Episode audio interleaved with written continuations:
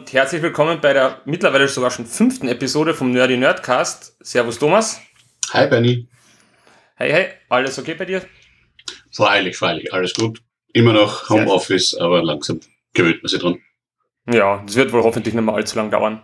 Dass, wir, wieder in, dass wir wieder in Person Face-to-Face-Aufnahmen aufnehmen können. Ja, für Diskussionen sicher ein bisschen interessanter. Ja.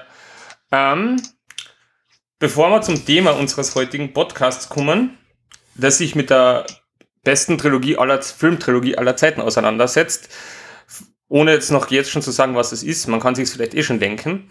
Und es ist nicht der Hobbit. Es ist nicht der ähm, Hobbit, nein, nein, nein. Nein, nein, nein, nein. Ah, ja, ja. Dazu kommen wir später noch zu dem Thema.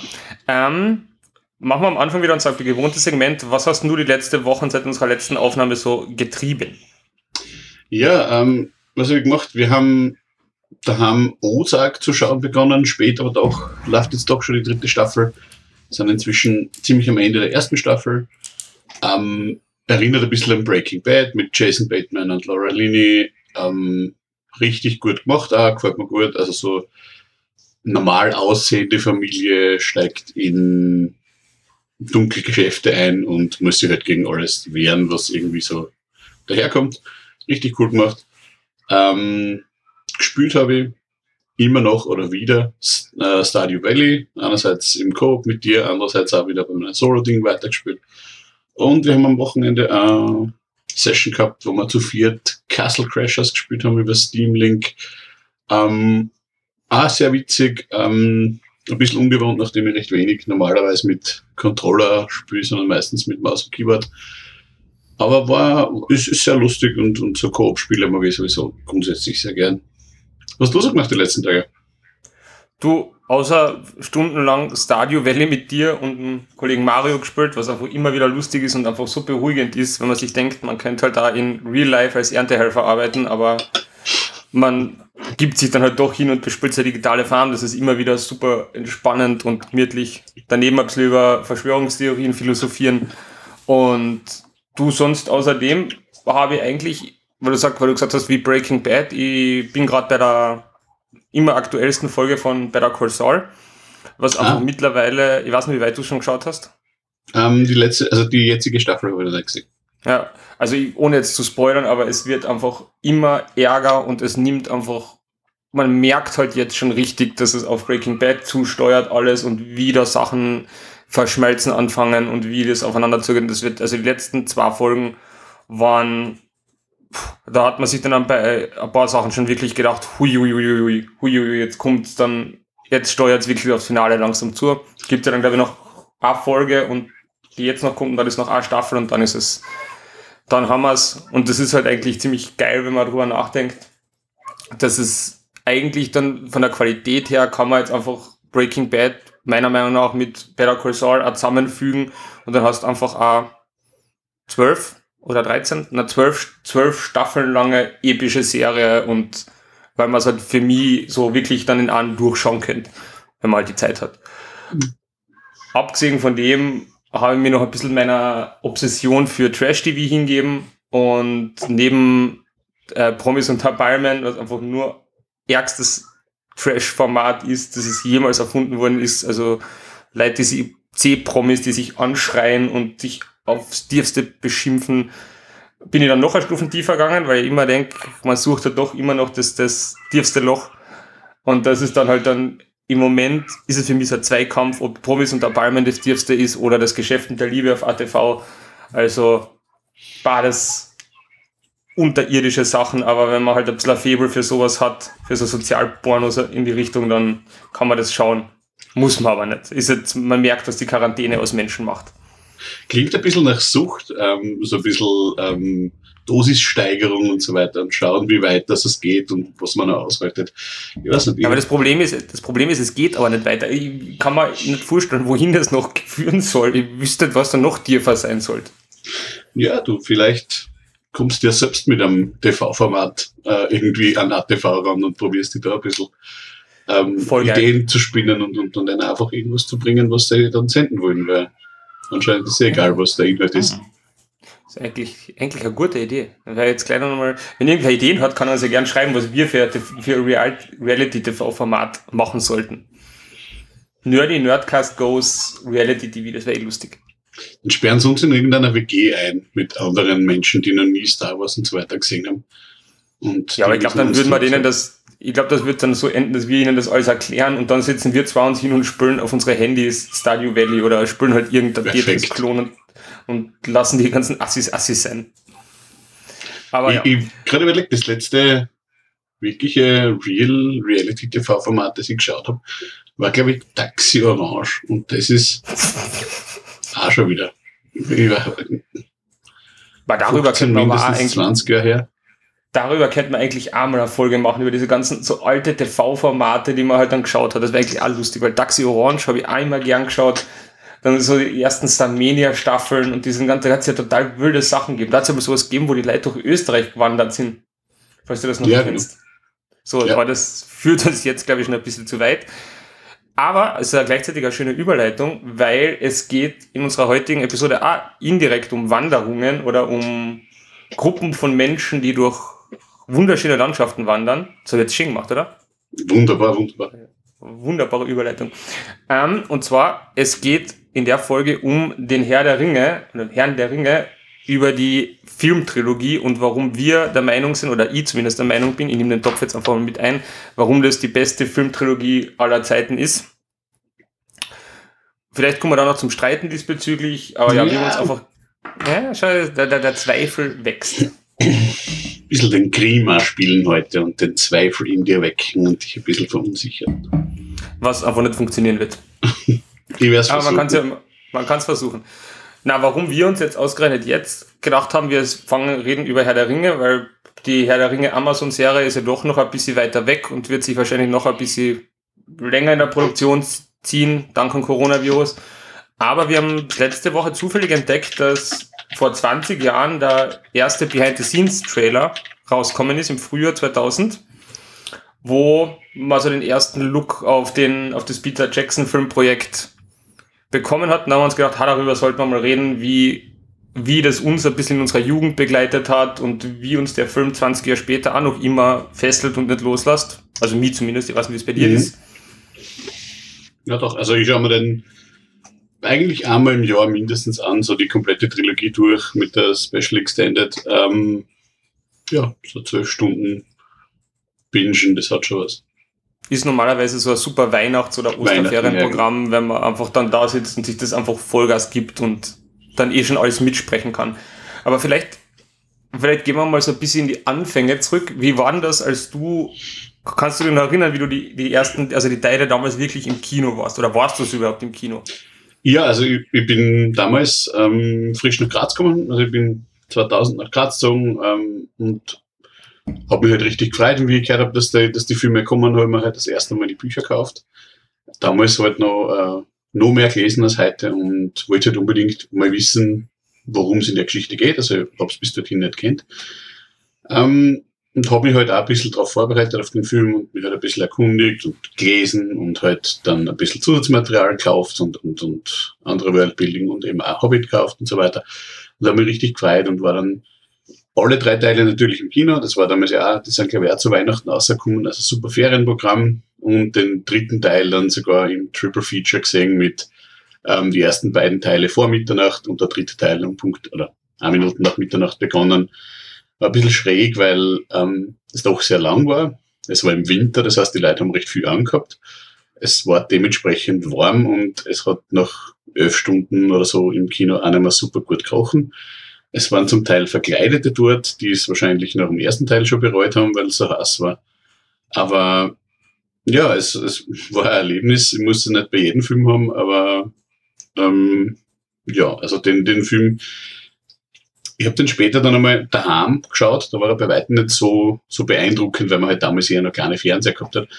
Ähm, aber auf einer Kinoleinwand einfach, also die Bilder, die Schlachten, jeder, der die Filme hoffentlich jeder gesehen hat, ähm, kann sich sicher an die, an die riesigen Aufmärsche von Orks und von, von anderen Völkern erinnern, wo man sich denkt, das ist einfach nur riesig und wenn der Fernseher ganz klein ist, dann schaut es halt einfach aus wie, wie schlechtes Flimmern. Also die, die sind halt wirklich gemacht für, fürs Kino und für große Bildschirme und für guten Sound. Genau. Wie war das bei dir so? Ja, ich habe das jetzt gerade, wir haben das letzte Mal schon drüber gegrübelt, wie das war. Ich meine, ich war damals, 2001 war der erste Kunde, bin ich gerade, oder war ich noch 15? Ich glaube 15 war, ja, ich tue mir immer so schwer mit Rechnen und Zahlen, da bin ich, das ist eine meiner einzigen Schwächen. Und da war das halt so, natürlich, ich habe da eigentlich gar nichts davor gekannt von dem. Ich glaube, ich habe den Hobbit vorher mal in Teilen gelesen, aber das ist uh, die Geschichte, wie ich das erste Mal den Hobbit gelesen habe, die werden wir aber in der nächsten Episode ausführen. Die hat ist eigentlich ziemlich traurig für mich, aber für alle anderen vielleicht lustig. Ähm, und das habe ich gelesen, aber habe dann gar nicht so viel Connex eigentlich zum Herr der Ringen gehabt. Und habe das hin und habe dann irgendwie den, den, den Trailer irgendwann im Kino gesehen. Daran, an das kann ich mich alles gar nicht so erinnern, wie das erste Mal war. Ich weiß nur, dass ich noch im Kino war und halt komplett geblättert war, weil man sich denkt, what the fuck, was passiert da, was ist das alles? Und diese ganze Welt, die sich da auf einmal auftut. Und ich habe ja dann gar nicht, ich über dieses Material, wo das ins Kino gekommen ist, gar nichts gewusst. Also ich habe nicht gewusst, wie das weitergeht nach dem ersten Teil. Und äh, da, hab den, dann, da hat man ja Gott sei Dank immer nur ein Jahr warten müssen, bis der nächste Teil rausgekommen ist und habe es dann in einem Jahr, wahrscheinlich weil ich so brav in der Schule war oder warum auch immer, nicht geschafft, das Buch zu lesen, um halt zu wissen, zu wissen was weitergeht. Und habe dann den zweiten gesehen. Und danach, nach dem zweiten, habe ich dann angefangen, das den dritten Teil zu lesen, weil ich halt wissen wollte, wie die Geschichte ausgeht und habe dann quasi, also meine Herr der Ringe Lesegeschichte ist Herr der Ringe 3, Herr der Ringe 2 und Herr der Ringe 1 in der Reihenfolge, weil ich halt dann das einfach rückwärts gelesen habe, weil ich halt wissen wollte, wie es ausgeht. Und ich meine, das, meine wirkliche Erinnerung, ich war dann die ersten Teile mit meinem Bruder und mit meinen Eltern. Da war, war ich den ersten im Kino, in Klagenfurt noch, und den damals noch schon im, im Cineplex, na, Cine City heißt in Klagenfurt, im größten Kino halt. Und den zweiten, genau, war ich genauso dort, den war ich dann schon mit Freunden. Und da war es dann so, da kann ich mich, erinnere mich heute noch mit Schauer dran zurück.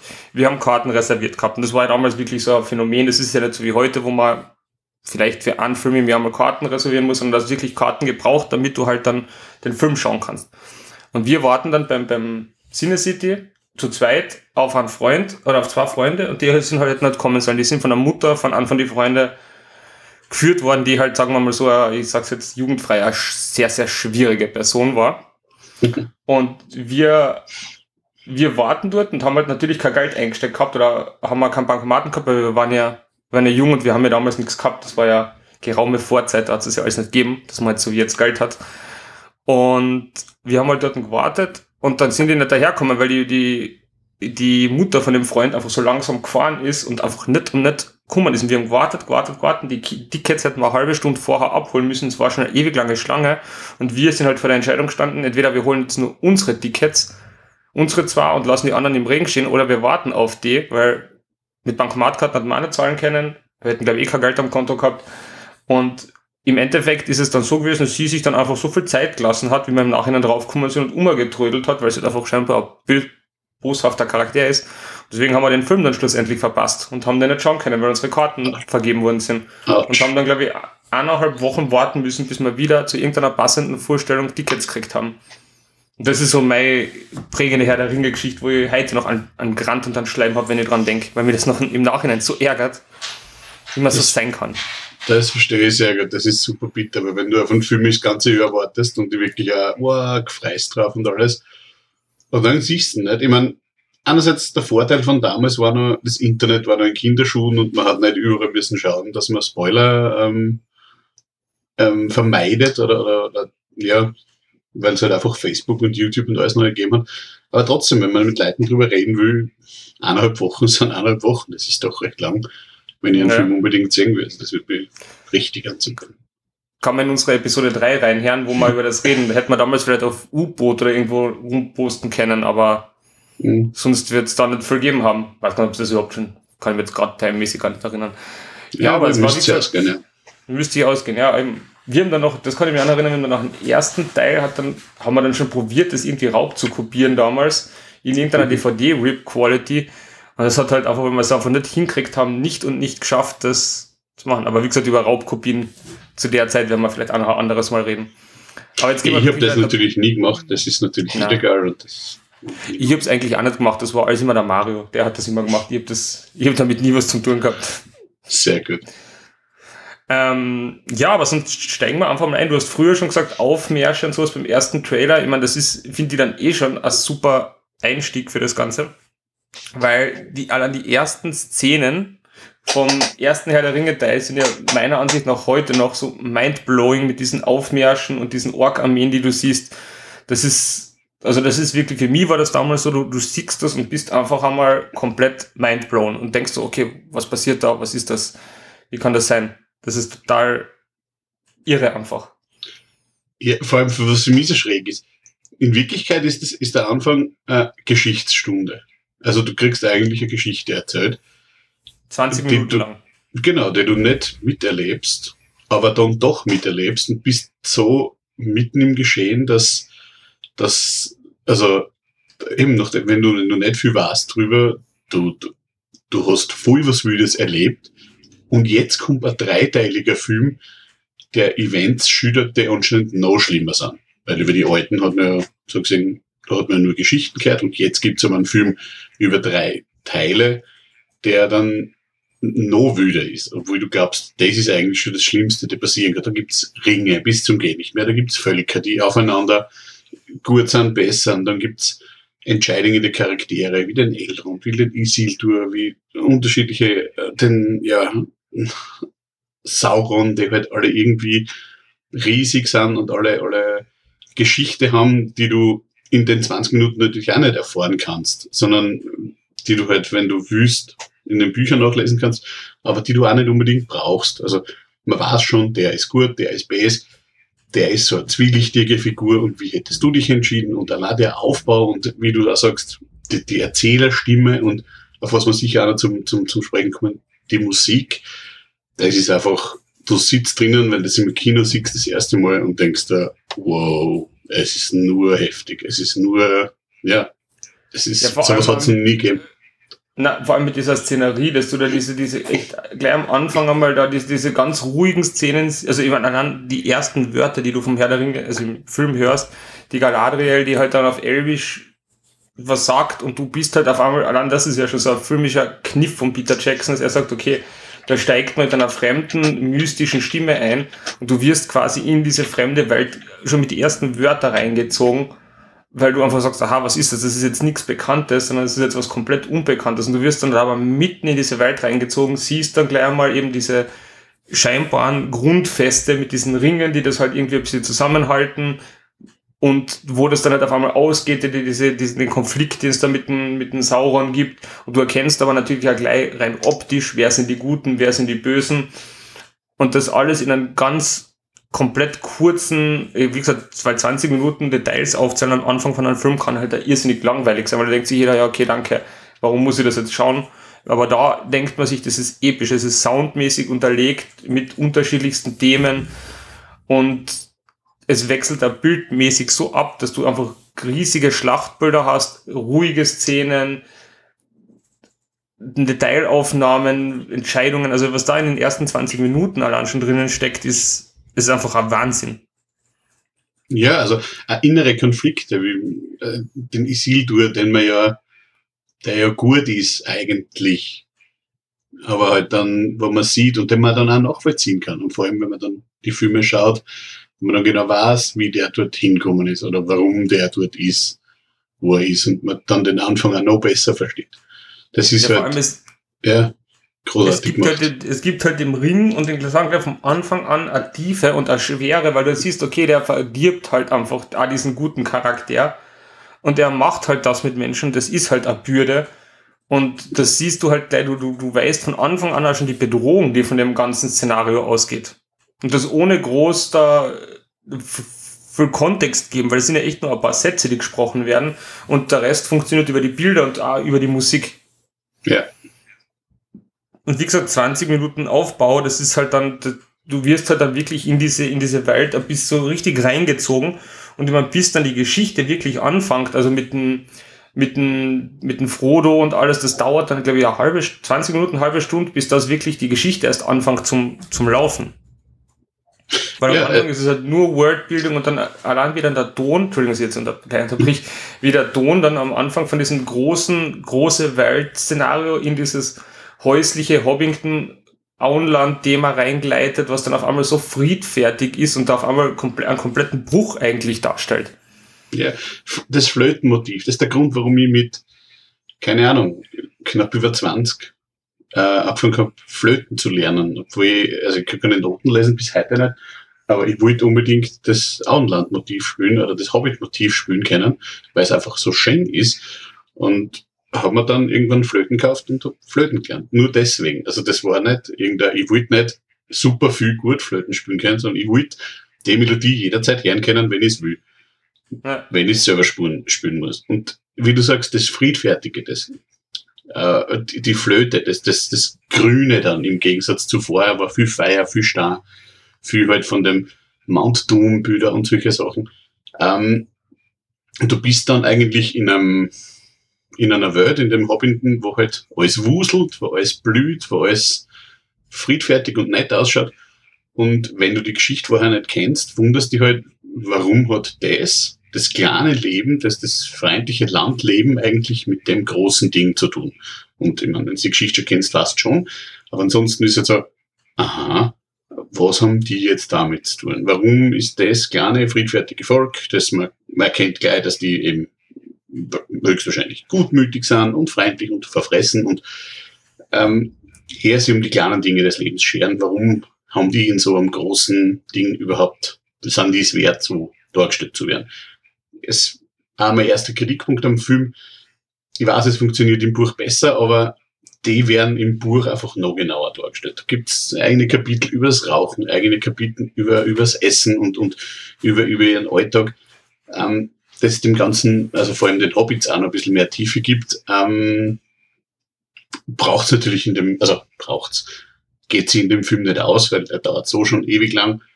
Ähm, aber das ist halt ein bisschen Worldbuilding, das mir dann fällt, ähm, gerade bei den Hobbits, weil da gerade am Anfang komme ich ja noch später noch dazu, sehr viel sehr schnell passiert, was eigentlich nicht der Fall ist. Ja, aber da muss ich da schon das erste Mal widersprechen, weil da ist halt für mich das, was halt die, wir kommen, wie gesagt, so die Unterschiede Buch und Film kommen wir dann eh noch zum Reden, aber das ist im Endeffekt meiner Meinung nach schon sehr bewusst so gemacht ist, weil weil ich glaube, dass der Peter Jackson sich gedacht hat, der ist, ich, vor der Entscheidung gestanden. Im Endeffekt ist die ganze Geschichte von meiner Ringe, das kann man, wenn man dann eher viele Sachen runterbrechen, eine Geschichte von Entscheidungen. Und er ist halt vor der Entscheidung gestanden, mache ich den Herr der Ringe wirklich für die Die Hard Fans, die das schon seit Kindheitstagen an feiern und die das halt einfach bis ins Detail kennen und gebe denen Futter. Oder mache ich einen Film, so wie ich mir das vorstelle, und erzähle die Geschichte, so wie ich sie erzählen mag, jemanden, der, der, der die, diese ganze Lore und sowas nicht kennt. Und ich glaube, er hat halt genau die Entscheidung getroffen. Er will einen Film machen für Leute, die das nicht kennen. Und da ist es halt meiner Meinung nach unwesentlich, wie viel die, wie viel die Hobbits rauchen und was sie genau wie fressen. Weil einfach das Wichtigste ist, okay, die seien so und die werden dort einfach bildlich in relativ kurzer Zeit hast du einen totalen Eindruck, okay, so ist das Volk. Brauchst du gar nicht mehr wissen, wie, und der sagt, ich glaube, da, Gandalf sagt den Satz ja später, so man kann 100 Bücher lesen, jetzt frei zitiert, 100 Bücher über die Hobbits lesen und man wird trotzdem nicht einmal ansatzweise alles und sie überraschen die trotzdem immer wieder. Und ich finde, das ist halt auch genau so ein, so ein wichtiger Satz für das Ganze, weil man einfach, weil, weil das für mich halt sagt, was der Peter Jackson macht. Er sagt, das ist nicht so wichtig, 100 Details zu haben, sondern es ist einfach eher das über, du weißt das über sie, was du weißt und alles andere ist Surprise. Ja, äh, wie gesagt, das, mir fällt ein bisschen, ein bisschen mehr fällt mir schon ähm, zu dem Ganzen, weil sie werden ja, also, sie, sie sind natürlich lieb dargestellt und alles. Ähm, viel, vieles erfährt, man dann auch eher erst später. Ähm, also übers Rauchen geht's ja zum Beispiel dann später noch. Ähm, Im, ich glaube, zweiten Teil, wo dann Marion Pippin äh, viel drüber reden und wo man dann mehr über das mitkriegt. Aber das, natürlich ist es für einen Film besser, wenn's wenn's, wenn das in die Handlung einbaut ist und nicht eine Geschichtsstunde, nach der langen Geschichtsstunde schon eine Geschichtsstunde. Mir als, ich war ja kein Die-Hard-Fan, ich habe nur die Bücher einmal gelesen, hat halt dann einfach verwundert, dass das, dass der Anfang so gar nichts oder, oder sehr wenig eigentlich mit dem, mit dem Buch zu tun hat, ganz am Anfang einmal, weil das einfach ganz anders beginnt. Später kommt es dann eh wieder zusammen. Das ist eh gut. Also das, ich kritisiere da eh auf sehr hohem Niveau, weil ähm, viel ist nicht zu kritisieren an dem ganzen Film.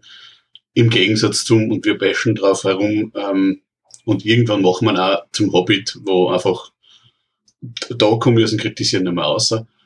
Aber nächste bei, Woche, nächste Woche. willst du das wirklich antun? Ja, ich tue mir das Beinhard an. Aber Ja, lenken wir man uns aus vom schönen Auen. Auenland. 200 Lass Seiten 9-Stunden-Film machen kann. Ah. Ja. Wie gesagt, lassen wir uns halt aus der schönen heilen Hobbit-Welt und Herr der Ring Mittelerde-Welt in diese in dieses Moloch von einem Hobbit ziehen. ja.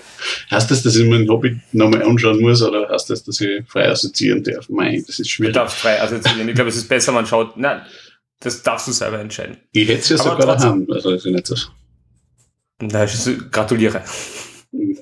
Gehört zu einer Sammlung. Aber es ist, halt, wie gesagt, ich finde, das ist der Punkt, den du hast. Natürlich kann man da immer sich noch mehr wünschen, aber ich finde, es wird dann eh, man ja über die Hobbits dann eh immer noch, im, so wie die Geschichte weiterschreitet, immer mehr und mehr Details. Und das sind aber, finde ich, trotz allem immer, der Peter Jackson erzählt da meiner Meinung nach immer nur die Details, die er halt wichtig für die Geschichte findet und halt alles, was halt er als unnötig empfindet, streicht er halt, was ja grundsätzlich nicht schlecht ist, meiner Meinung nach, weil es halt einfach eine gewisse Leitlinie gibt. Ja, Aber vielleicht halten wir uns halt so lang an der Frage auf, ob, ob man genug Hobbits rauchen sieht oder nicht. ja, wie gesagt, es ist nicht nur das Rauchen. Es, ist, es heißt halt einfach, glaube ich, ein Kapitel ganz am Anfang übers Rauchen oder sowas oder über äh, übers Pfeifenrauchen. Ähm, ich finde das, also einerseits hat es natürlich mit Tolkien selbst zu tun, weil er selbst passionierter Pfeifenraucher war. Ähm, und er, man sieht halt auch viel, vieles, was er halt einbracht hat. Er war ja, ähm, für die das nicht wissen, war ja Studierter, er hat ja, äh, ich glaube, Philologie oder so, Hm, oder Geschichte irgendwie. Und das heißt, seine, seine, seine, seine Idee und seine, seine, sein Hintergrund ist ja, sind ja Sprachen und Sprachen zu erfinden und ähm, das hat er mit dem Hobbit gemacht. Ich glaube, das ist als, als Geschichte für sein Kind entstanden oder irgendwie so. Ähm, und das war dann einfach so die Erweiterung. Das heißt, er hat einfach die Idee von Sprachen und Schriften gehabt, die, die zu erfinden äh, schön war und halt andere Völker zu erfinden und, und äh, da alles auszubauen. Und natürlich hat er da halt einiges von sich auch einprojiziert. Und das wäre sicher ein Kapitel, das ihm sehr wichtig war, oder das war ihm sehr wichtig, aber für einen Film, sagst du es natürlich, ähm, ist halt schwierig, weil da kannst du genauso schön illustrieren, das funktioniert halt einfach in einem Film nicht. Das funktioniert Ja. später. Ich glaube, das ist die Diskussion, ähm, das ist, gerade ein bisschen vor, ich glaube, das ist nach dem Fall von Isengard, wo dann Mary Pippin mit Treebeard reden übers Rauchen und das dann was finden und dass das sehr viel wichtig ist bei ihnen und so weiter. Ja, aber ich finde, das Ja. ist aber genau das, was, das ist ja das, was, es ist kein, überhaupt kein Vorgriff. Ich finde, das ist genau das, was ja der, der Peter Jackson so gut macht. Es ist halt oft einmal, er sagt, also in dem, ich sage jetzt in dem Fall gut macht, weil sonst gibt es zu viel allgemeines Lob für ihn.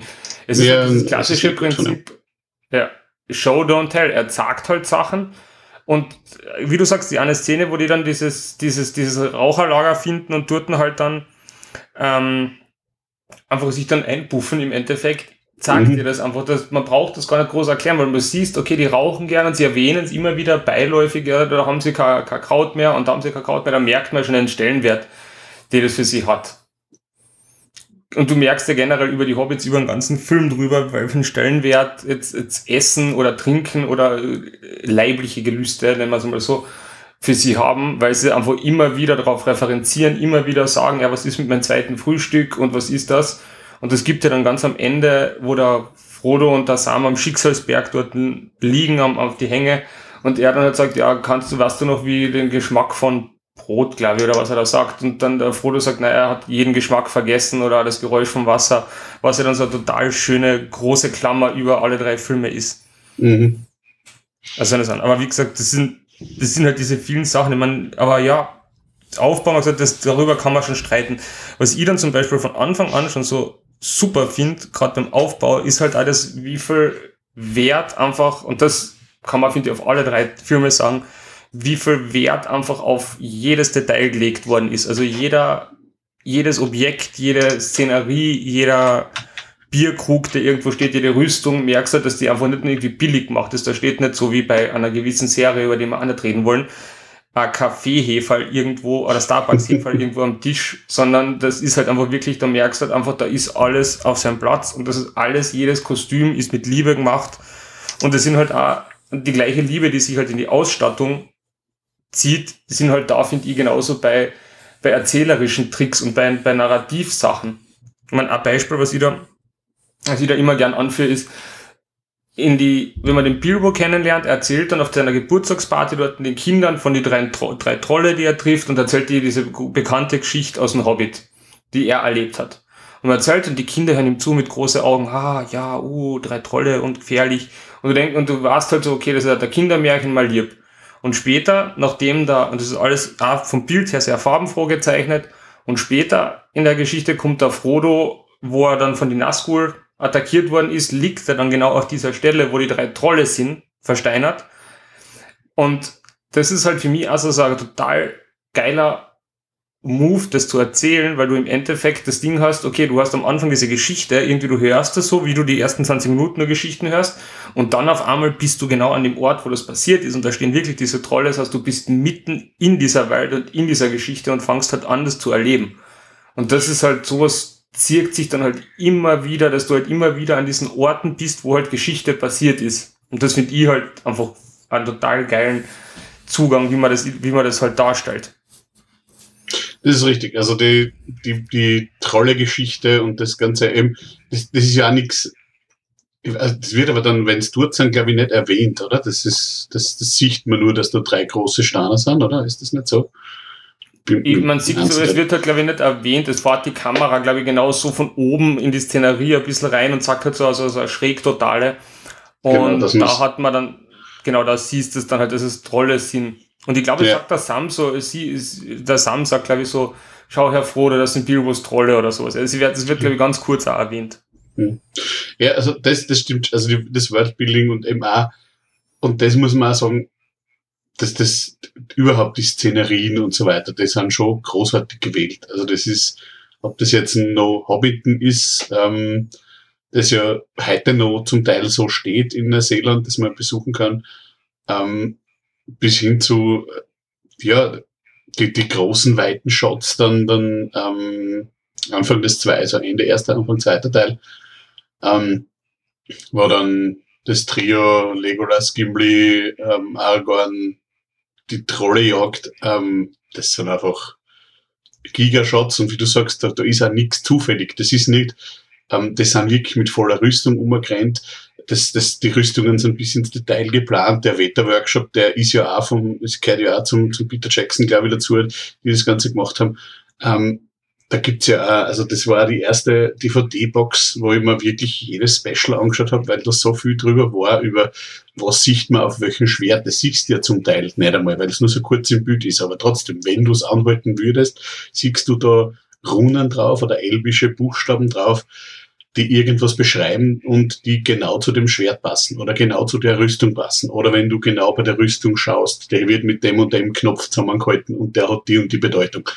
Und das sind einfach Dinge, also das muss man Jackson lassen und halt auch denen, die dran geschrieben haben an dem ganzen, ähm, die Detailverliebtheit ist einfach großartig. Also das ist, das ist, so viel Recherche ist wahrscheinlich selten in einer Buchvorlage oder mit ziemlicher Sicherheit in einer, nie in einer Buchvorlage eingegangen wie bei dem Film. Aber halt auch, weil er gewusst hat, dass es eine große Fangemeinde gibt, die auf solche Sachen schauen würde und die das nicht leicht hinnehmen würde, wenn das, ähm, wenn das einfach nur irgendwelche Zeichen drauf wären. Und nachdem er da sehr viel Praise gekriegt hat von, von sehr vielen Menschen, die sich mit, mit Tolkien recht lang beschäftigt haben, kann man sagen, richtig gemacht, gut gemacht und die Detailverliebtheit hat sich auf jeden Fall auszahlt. Also er ist nicht nur fürs große Publikum wirklich gut, sondern auch für, für Hardcore-Fans, gerade was jetzt in die Richtung geht. Ähm, Genauigkeit von Erzählungen und Genauigkeit von Rüstungen und so weiter. Auf jeden Fall äh, richtig Absolut. gut gemacht. Absolut. Ich meine, du, ich finde, man kann das, man kann das halt immer ganz gut ablesen, wenn du da so andere, ich sag mal, wenn ich den Herr der Ringe-Film jetzt einfach, oder Herr der Ringe jetzt ganz grob in das so Historien, Fantasy ich nenne es halt nicht mehr Historienfilme, auch noch einmal mit, wenn du das in das Genre setzt und einmal vergleichst, wie wieder andere Sachen ausstattungsmäßig anschauen. Wenn du Herr der Ringe hinstellst, Ausstattungssachen, wie die Kostüme sind, wie die, die, die Setbilder sind, und dann stellst einfach, sage ich jetzt mal zum Beispiel Troja oder so irgendein Film daneben hin, dann stinkt es einfach total ab. Weil du einfach dann siehst, wie, weil du dann wirklich an Rüstungen und so die Unterschiede siehst. Also das ist wirklich, High Quality durch und durch. Das, und das verliert auch nach 20 Jahren überhaupt nichts, weil viele dieser Filme altern und du siehst halt dann schon, dass du, dass halt viele Sachen einfach schlechte, schlechte Kulissen oder billige Rüstungen, die nicht ganz sitzen oder die irgendwie gebaut sind, sind. Und da ist das halt überhaupt nicht so. Also das altert, ist meiner Meinung nach immer noch perfekt gealtert, die ganzen Sachen. Ja, und eben, wie du sagst, also das, das Rüstung, das sind so Dinge, wenn Leid lang gehen, dann sind die auch langsam erschöpft. Und erschöpft spülen ist, glaube ich, gar nicht so leicht. Erschöpft spülen ist umso einfacher, wenn du wirklich erschöpft bist. Und wenn du wirklich ja. die Szenen immer wieder draußen, immer wieder rennen musst. Und ich weiß nicht, wie viele Verletzungen das bei dem Film gegeben hat, aber allein bei der Verfolgungsszene haben sie, glaube ich, alle drei irgendwas gebrochen oder irgendwas wedern. Also Legolas, Gimli und Aragorn haben sie irgendwie gröber wedern. Der ähm, Aragorn hat sich einen Zechen gebrochen, wie er den an äh, Helm wegkickt. Also das sind und Dinge. Schrei, das, und, und, diesen Schrei loslässt, diesen Urschrei. Genau, das ist anscheinend wirklich der Schrei, der drinnen bleibt, ähm, der drinnen geblieben ist, wo er sich den Zeichen gebrochen hat. Das heißt, voller Einsatz und wirklich, ähm, das war nicht irgendein kleiner Plastikding, sondern damit das richtig fliegt, muss der schon aus Metall sein, muss der dann auch genauso fliegen. Und das ja. sind Dinge, das wird heute zum Teil wahrscheinlich mit CGI gemacht werden, damit der genauso fliegt, wie das gemacht ist, aber das war halt damals A noch nicht wirklich möglich, zumindest nicht so gut, dass es in allen Sachen eingesetzt wird und B halt auch nicht gewollt, sondern wirklich so viel wie geht mit Practical Effects oder mit Miniaturen nachmachen. Und das ja, sieht absolut. man halt einfach. Du, ich meine, ich bin mir jetzt nicht ganz sicher, ob die Zahl stimmt, aber ich glaube, neun Jahre Vorbereitung sind da drinnen gesteckt von, von Seiten vom Team. Ich glaube, das habe ich irgendwo mal gelesen, ich weiß nicht, ob das stimmt. Aber es kann ich mir schon vorstellen, mit allem Sachen, mit allem Konzipieren, mit allem Bauen. Ich meine, es sind so Sachen wie das Hovington zum Beispiel ist ein Jahr vom Drehstart schon aufgebaut gewesen und dann haben sie ein Jahr noch immer kleine Details daran rumgeschraubt. Dann die, die Sets von Helms Klamm im zweiten Teil, die Bühnenbilder haben, und die Ausstatter haben sieben Monate für das alles gebraucht. Also das sind halt alles Dimensionen, wo ich glaube, dass du das halt jetzt wahrscheinlich jedes Studio, dem du das vorschlagst, die werden sagen, ja, ist nett, dass ihr das machen wollt, aber ihr spinnt ja komplett. Also das ist, glaube ich halt, dass das halt schon ein ziemlich einzigartiger Aufwand ist, den man da auch betrieben hat. Das auf jeden Fall. Und eben, man kann es nur nochmal sagen, auf jeden Fall wert. Aber eben, wie du sagst, heutzutage, es wird sich nicht ausgehen, es wird kein Filmstudio sagen, ja, mach einmal vier, vier Jahre Vorbereitung, wir finanzieren da das. Und wieder, wie gesagt, das praktische Veta, nachdem es ähm, zum Jackson dazugehört, hat natürlich den Vorteil, das finanziert er, oder zumindest bleibt er irgendwie dran hängen. Und ja, er hat halt auch großartige, großartige Flüsterer gehabt, die wirklich Tolkien sie ein Leben lang beschäftigt haben und die halt dann ähm, auch gesagt haben, was geht, was nicht geht. Anscheinend hat der Christopher Lee, gibt's ein paar Anekdoten, der hat ja irgendwie den Tolkien nochmal irgendwann getroffen und der hat auch noch ein paar Sachen einbracht, wo er sagt, das und das muss so sein, das und das muss so sein. Ich glaube, also, Christopher Lee hat ja, glaube ich, noch bis zu seinem Tod immer noch gesagt, er immer wenn ihm, ich glaube, da gibt's auch so ein berühmtes Quote, wenn immer wenn es ihm nicht, es ihm nicht gut geht oder wenn es ihm dann nimmt er, nimmt er den Herr der Ringe her und liest im Herr der Ringe, weil das ihn so beruhigt, weil das Buch halt einfach an seiner absoluten Favorites ist. Und ich glaube, der hat sich am Anfang sogar für einen Gandalf ge gecastet, ist dann aber eben nur. Das war, glaube ich, nur eine Jugendidee von ihm. Er ist einmal irgendwann in die, ja. in die, in die 70er Jahre gefragt worden, wie, wie ist das, ob es das jemals verfilmt werden soll. Und natürlich hat er sich als Gandalf gesehen. Mhm. Aber in Wirklichkeit passt das so viel besser als Saruman, weil eben ähm, ein McKellen ist zwar inzwischen auch schon alt, aber es ist doch ein bisschen mehr körperliche Sachen, die man als Gandalf machen muss. Und der Saruman, viel was muss er ja nicht tun. Also Na, ja. jetzt körperlich. Und vor allem, und der war damals schon sieb, über 70, also von daher. Vor allem, ich meine, es ist halt dann immer schwierig zum sagen, aber ich finde halt, dass dem, dem Ian McKellen einfach von seiner Mimik her dieses schon strenge, aber dann oft auch gutmütige und, und liebenswerte halt ja. eher passt als dieses, dieses doch, dieses, ich muss beim Dings, beim Christopher Lee immer ans letzte einhorn und dann solche der Wow, ja. denken, der ist für mich halt einfach, warte, da, da läuft mir immer der Schauer über den Rücken, einfach nur weil er Ja. das so, so arg macht und dann, wenn ich mir den als Gandalf vorstelle, das geht halt in meinen Kopf einfach nicht, aber Ja, wobei, also der ist ja nochmal eine, eine eigene Sache. Der hat ja in seinem Leben, weiß nicht, auch sehr, sehr vieles gemacht. Ähm, aber eben für die Rolle passt er perfekt. Ähm, ja, Eben. Zur Ausstattung noch, da habe ich nämlich eine Theorie. Meine Theorie ist, dass der, das ist ja das große Glück vom Herr der Ringe, dass der Herr der Ringe-Film genau zur, sage jetzt, filmtechnisch richtigen Zeit gemacht worden ist. Wenn, ich glaube nämlich, wenn der, wenn der fünf Jahre früher gemacht worden wäre, hätte es nicht so gut funktioniert und wenn er fünf oder sechs Jahre später gemacht worden wäre, hätte es auch nicht so funktioniert. Weil, und meine Theorie begründet sich darauf, weil fünf Jahre vorher waren die CGI-Mittel noch nicht so weit, dass er halt gewisse Sachen so umsetzen kann, wie es umgesetzt hat. Und fünf Jahre später war die CGI schon so weit, dass es einfach ihn, und da gibt es halt auch Zitate von Schauspielern, dass es ihn verführt hat, das so umzusetzen, wie er den Hobbit umgesetzt hat. Weil ich glaube, dass das seine eigentliche Vision war und dass das aber damals einfach nicht gegangen ist.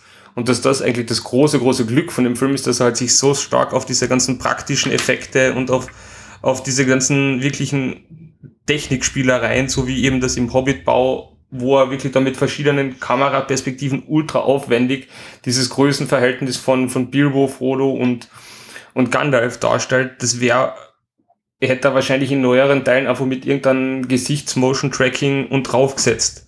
Und das hätte Ja. halt, finde ich, dann einfach nicht so wirklich funktioniert.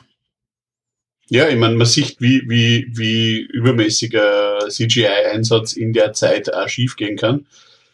Eine andere gute, gute nicht, aber eine andere Trilogie aus einer guten Serie ist auch ungefähr um die gleiche Zeit. Also die Star Wars Prequels sind zu der Zeit entstanden. Ein bisschen früher, aber halt auch ungefähr um die Zeit. Äh, die haben es nicht so ganz geschafft. Also das ist genau das, wo du sagst, die CGI war noch nicht so weit, dass man einen ganzen Film damit machen kann. War halt in George Lucas wurscht. Ähm, und der hat halt mehr auf die Sachen gesetzt. Und das ist halt, muss man ihm halt anrechnen, dass er sich darauf verlassen hat, dass das schon funktioniert. Und mit Miniaturen und Detailverliebtheit einfach.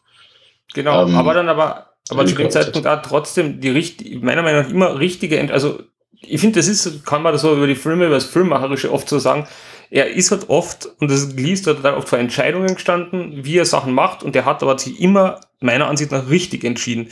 Weil er hat zum Beispiel bei diesen, diese Shots im Hobbit-Bau, dieses Tool mit diesen versetzten Sachen, mit Kameras, mit diesen unterschiedlichen Ebenen, wie die Leute zueinander stehen, das setzt er eigentlich nur dort ein und sonst Ja. nie mehr, weil er einfach wahrscheinlich verstanden hat zu dem Zeitpunkt, wenn er das zu oft einsetzt, ist es overused und dann funktioniert es nicht mehr. Und der Ja. danach hat er es halt mit, mit kleinen, kleinwüchsigen oder kleinen Schauspielern gemacht und wie er immer mit kreativen Sachen gelöst.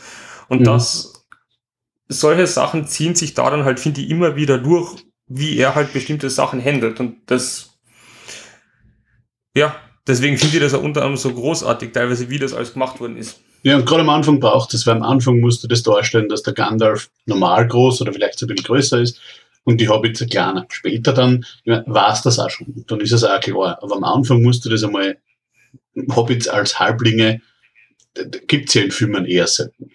Und ähm, wenn du das am Anfang etablierst und so wie er das macht, eben dann in einem engen Raum, was immer noch ein bisschen schwieriger ist, das Ganze nachzubauen, ähm, so genau drauf schaut, dass das was so passt, finde ich, also die, die, die Szenen in der, in, im, äh, im Bau drinnen sind, sind großartig, sich in Kopf und solche Dinge.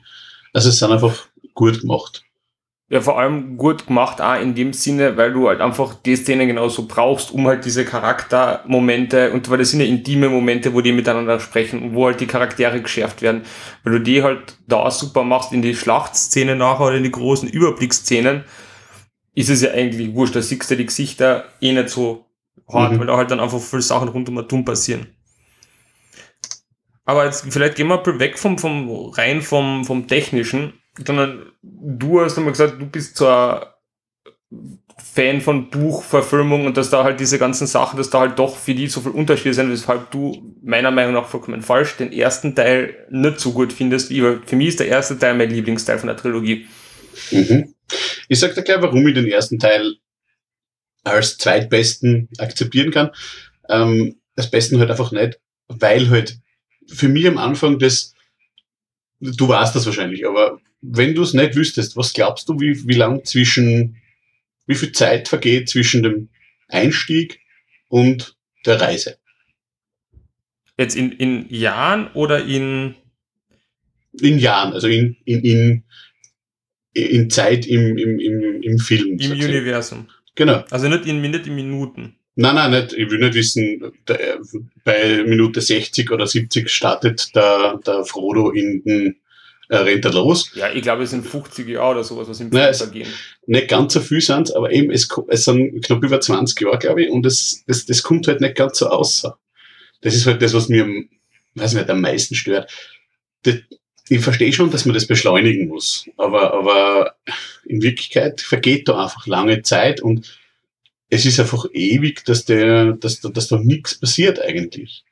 Und im Film kommt es aber so irgendwie so, so, und jetzt geht's los, und jetzt geht's, und dann geht's schon weiter.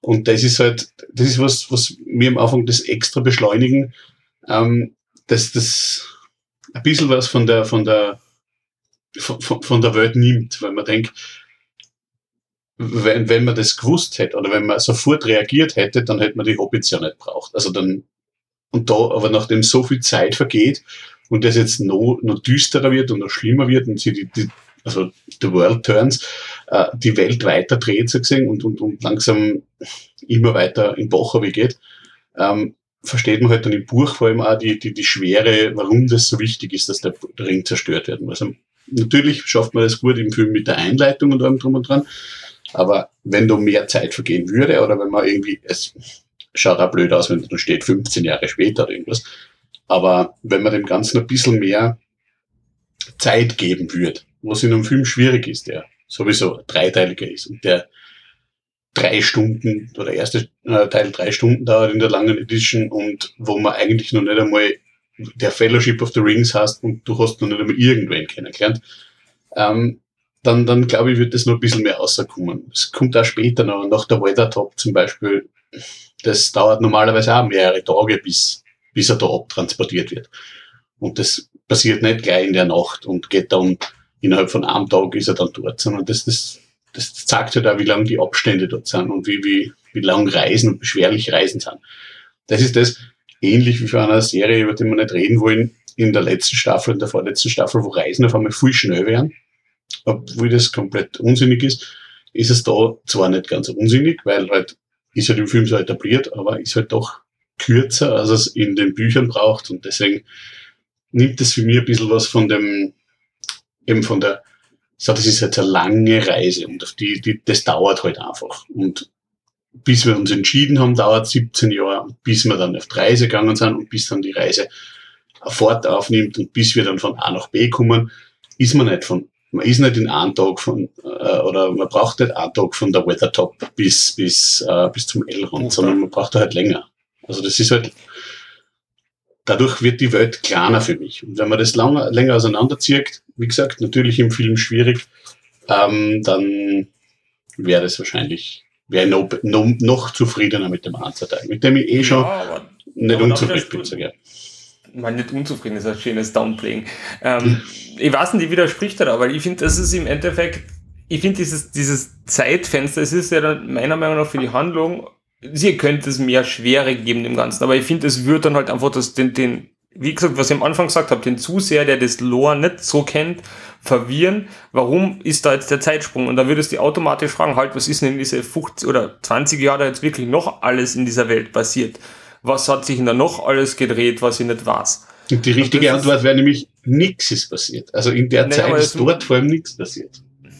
Naja, aber nichts ist eine unbefriedigende Antwort. Wenn jetzt nichts passiert ist, dann muss ich das ja auch nicht sagen, weil dann ist es ja unnötige Ablenkung. Da würde ich mir als Zuschauer, der das nicht weiß, denken, ja, warum ist da nichts passiert? Dann lenkt mir das schon wieder von dem eigentlichen Erzählstrang ab. Und ich finde, da ist es dann halt viel plausibler, dass du halt sagst, okay, das dauert halt, ich weiß nicht, wie lange es im Film dargestellt ist, es dauert zwischen ein Jahr und keine Ahnung, ich glaube, die ganze Reise dauert 13 Monate, aber im Endeffekt der Zeitraum zwischen zwischen diesen Sachen dauert nicht so lang. Und da denke ich, ist es für mich logischer dargestellt. Im Film sagt, okay, das dauert halt, der Gandalf reitet da nach, nach Gondor und checkt das und braucht dafür halt seine Zeit. Wie lang das ist, muss man ja nicht wissen, weil unwesentlich. Er braucht halt und er kommt dann halt zurück und er sieht es dann halt einfach, was dann halt passiert, was dann halt passiert. Das ist, finde ich, dann nicht so wichtig zu sehen, wie viel Zeit da vergeht. Ja, also, ja, ich natürlich verstehe. Ähm, für mich wäre das halt, also für mich gibt es dem Ganzen ein bisschen mehr Gewicht, wenn ich, wenn ich weiß, ähm, der braucht dort lang hin. Also wenn ich weiß, der reitet da jetzt ein, natürlich sich in, im, im Film sich in halt, weiß nicht, 20 Minuten, sonst 30 Sekunden reiten. Und da kann ich jetzt nicht abschätzen, wie weit ist das entfernt. Wenn ja, ich dann weiß, es dauert ewig, es dauert lang, also die Reisen sind beschwerlich, das ist halt das, was, was man später dann auch noch sieht. Vor allem auf der Reise von, von Sam und Frodo, aber auch bei, bei den anderen Reisen ist, wir leben in einer Zeit, wo Reisen recht schnell gingen. Und die, die, die Zeit, die du eigentlich fließt, man sieht bei den weiten Shots, wo man die drei, zum Beispiel Gimli, Aragorn und Legolas rennen sieht, wie, wenn die von da, wo sie jetzt sind, dorthin kommen wollen, wo, wo man am Horizont sieht und dort ist noch nicht einmal irgendwas, dann kann man ungefähr abschätzen, okay, das ist recht weit und das ist recht lang und das dauert lang. Später sieht man das eh sehr gut. Also Ende erster ja, Teil, Anfang ja genau. zweiter Teil, da gefällt es mir dann wieder richtig gut. Ja, aber das ist ja genau der Punkt, finde ich. Das ist dann, das ist das, was ich auch schon am Anfang gesagt habe. Das ist eben dieses Zeigen und nicht Erzählen, weil das ist, finde ich, viel einfacher zu zeigen, wie groß und das Gewicht diese Welt hat, indem du es halt einfach in so Einstellungen sagst, eben die Weite, wie sie da durch Rohan laufen, oder die Weite, wie der Gandalf da durch alle möglichen Szenarien reitet, weil er reitet am Anfang durch einen Wald, dann reitet er über, ich glaube, über irgendeine, irgendeine Wiesen, dann reitet er über noch einmal durch einen Wald und dann kommt er, glaube ich, erst in, in, in Gondor an. Also du hast halt eigentlich drei verschiedene Vegetationszonen. Das sagt er ja, okay, er muss da jetzt eine große mythische Welt, von der du immer so Flashlight siehst, durchschreiten, damit er dort hinkommt, wo er hin muss. Und da finde ich die, die, die reine Zeitangabe, wenn man jetzt sagt, wenn du immer unten geblendet hättest, drei Jahre später, 17 Jahre Eben, später. Das wäre unelegant, das ist mir klar. Aber das, da drei Minuten einzubauen, dass man, dass man das mit Überblendungen macht oder, oder Kleinigkeiten immer wieder zeigt, wie eventuell, also dass man, dass man merkt, dass das Zeit vergangen. Und wenn ich ganz schlecht äh, in Hobbiten, äh, einen kleinen Hobbit, der, also Kind-Hobbit, filme und der sich auf einmal, man sieht ihn dann zwei Schritte später als älteren Hobbit, dann weiß ich ja, ah, okay, da ist jetzt Zeit vergangen. Wie viel, weiß ich nicht, aber es ist zumindest so viel Zeit vergangen, dass der vom Kleinen zum Großen geworden ist wie man das lösen kann, ich bin kein, kein, kein Regisseur und ich will das auch nicht sein, aber das was, was mich an dem Film nicht stört, aber das hätte ich mir gewünscht, dass, da, dass man da ein bisschen mehr herzeigt. Ja, aber du hast sonst noch gesagt, es gibt noch für die ein paar so Unterschiede, vom, weil die Frage auch gekommen ist bei uns über Instagram, eben was ist mit dem, zum Beispiel, was ist großer Unterschied eigentlich im ersten Teil, was ist mit dem Tom Bombadil? Was passiert ja. mit dem Charakter? Weil der kommt im Film ja gar nicht vor. Ja. Und es werden halt auch Sachen, die bei ihm passieren, also zum Beispiel wie die Hobbits, die die, die Schwerter bekommen und sowas, kommen, kriegen sie dann halt später vom Aragorn. Ganz normal. Ohne dass es, also sein Charakter und sein ganzer Arc, weil das in dem Buch, glaube ich, auch an zwei Kapitel, mhm. wenn ich mich jetzt richtig erinnere, wird einfach komplett rausgestrichen. Genau. Verstehe. Was meiner, also, meiner Meinung nach vollkommen Sinn macht. Freilich, ja. Aber, weil. Na, ist sehr sinnvoll, natürlich, weil, weil das halt der Charakter halt irrsinnige Zäsur ist und eigentlich eine kleine, wenn man es eine Serie hätte, wäre es eine Bottle-Episode, wo sie jetzt nur bei ihm sind und die, die eben die zwei Kapitel bei ihm verbringen und dann aber wieder weitergehen. Ich finde den Charakter großartig, also ich finde Tom Bombadil einfach interessant, weil er halt einfach ähm, beschrieben wird als eine mythische Figur, der da war, vor, bevor die Götter da waren und so weiter. Und der halt auch komplett unbeeindruckt vom Ring ist. Und ja, weil er haltet in einer Szene und wirft genau. auf und ab und spült damit rum, als ob es halt einfach ein Donut, also nicht der Donut, ein Zucker wäre oder irgend sowas. Genau, es ist ihm einfach wurscht. Und das, das, das merkt man an seiner Einstellung. Er ist auch nicht, also er hätte, er hätte wahrscheinlich die Macht, das weiß man ja auch gar nicht, ähm, sich dem Ganzen entgegenzustellen, aber es schert ihn nicht. Er lebt in seiner kleinen Welt, er lebt in seinem kleinen Ding mit seiner äh, wie heißt die, Goldberry oder so irgendwas. Mhm. Ähm, Goldberry, glaube ich, heißt die auf der Ja, und das reicht ihm. Und da ist, da kann draußen die Welt untergehen. Also er stellt sich ja auch gar nicht auf die gute Seite. Er wird als gut porträtiert, aber ist irgendwie so die, die Schweiz von, von, ja. von Herr der Ringe. Er, er ist. Ja, ohne Nazi-Gold halt. Ja, ohne Nazi-Gott. Aber halt doch mit, mit, mit viel Macht, mit viel Geschichte und wenn man das Silmarillion dann liest, natürlich, das ist jetzt wieder, ist ein Geschichtsbuch, das muss man sich antun, wohin oder müssen fast, also das ist nichts Lustiges zum Lesen eigentlich. Dann erfahrt man halt auch einiges mehr über seinen Hintergrund und, und ja, und, und halt über, über das Ganze, wie das, aber das war halt mehr, mehr dann halt geplant, dass es in den Büchern vorkommt. Und verstehe ja, dass das im Film nicht vorkommt, weil das sind halt, das wären halt wieder mindestens zehn Minuten gewesen, die man für irgendeinen Charakter oder mit zwei aufwendet, die später nie mehr ja. vorkommen. Genau, die eigentlich niemand braucht. Ganz hart gesagt.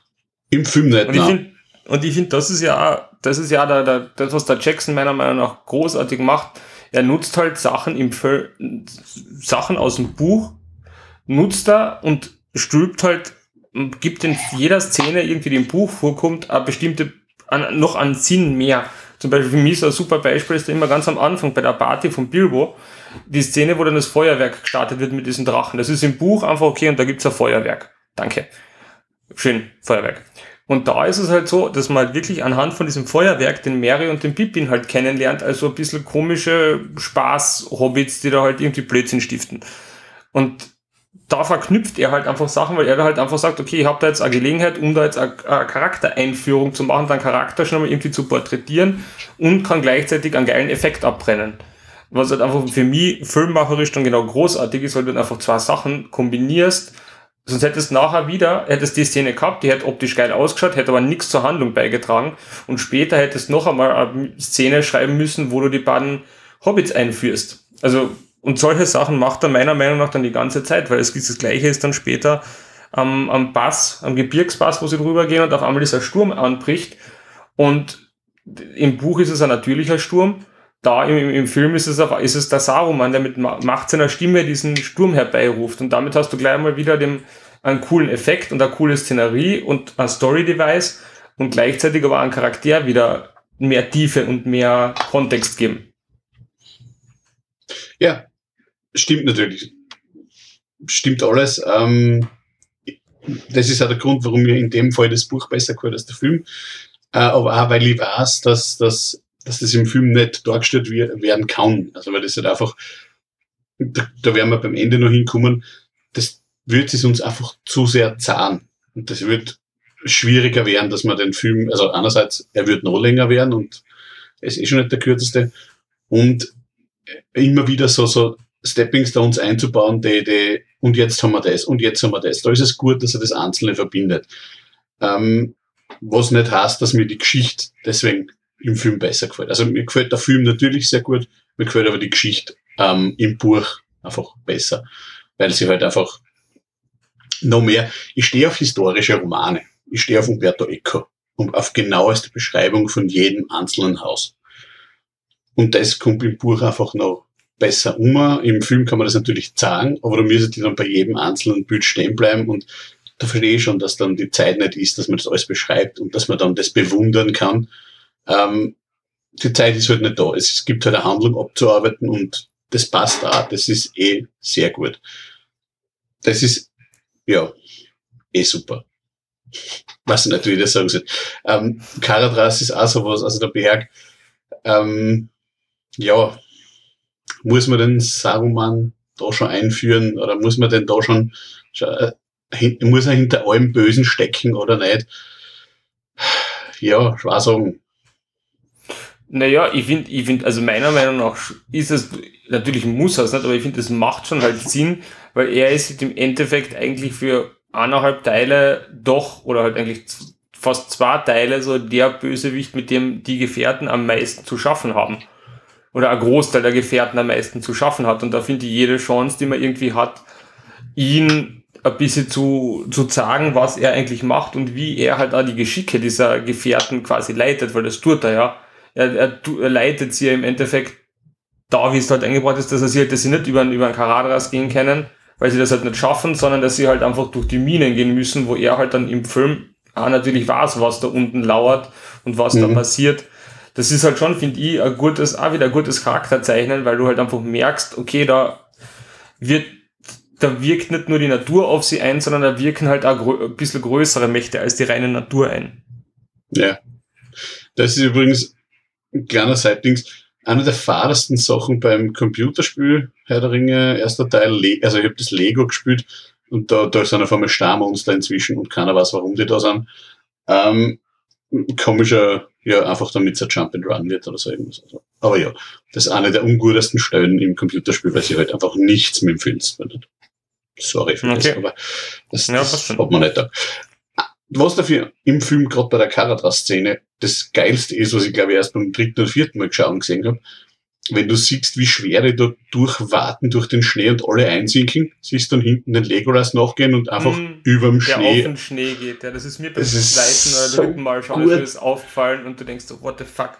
So gut. Also solche Details, wenn man denkt, ja klar, weil er ist ein Elf und das ist, also ein Elb und der, der, der äh, sinkt natürlich nicht ein.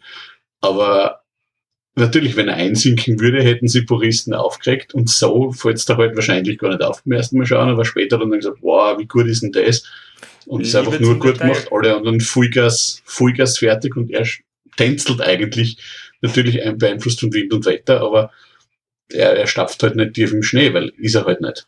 Das ist halt ja, aber das ist halt, finde ich, das ist halt Liebe zum Detail und ja. man kann sich mal vorstellen, was da an, an erstens das Detail, das, das zu bedenken und dann das aber auch so umzusetzen. Ja. Dass es halt so funktioniert. Ich meine, das ist ja auch nicht, das kannst du ja auch nicht einfach so machen. Das musst du ja auch irgendwie technisch lösen oder hinkriegen. Natürlich. Wahrscheinlich ist da, da ist wahrscheinlich CGI dann eingesetzt worden, aber oder haben sie irgendwas rumgetrickst. Aber im Endeffekt trotzdem, dass man daran denkt, ist halt großartig.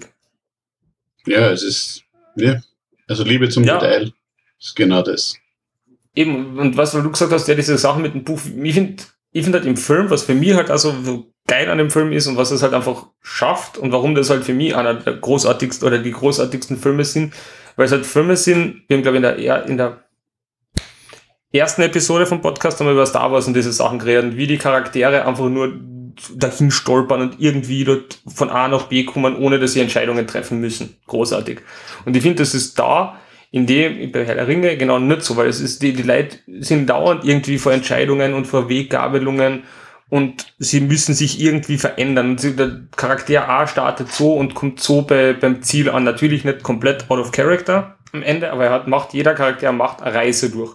Und jeder Charakter verändert sich. Und, und ich finde, das ist das, was man der, der Buchvorlage genauso wie im Film zuschreiben muss, dass man es einfach schafft. Man hat da jetzt neuen Hauptcharaktere, mehr oder weniger, plus alle möglichen Zauberer und Seitencharaktere, die vorkommen. Und jeder von denen hat eine gewisse Tiefe und hat ein gewisses, hat was für sich. Da ist kein Charakter, wo du sagst, okay, brauche ich eigentlich nicht. Oder und, ist unnötig. Und die meisten Entscheidungen sind nachvollziehbar. Also ne. man versteht am Ende vom ersten Teil sehr gut, warum der Boromir so handelt, wie er handeln will.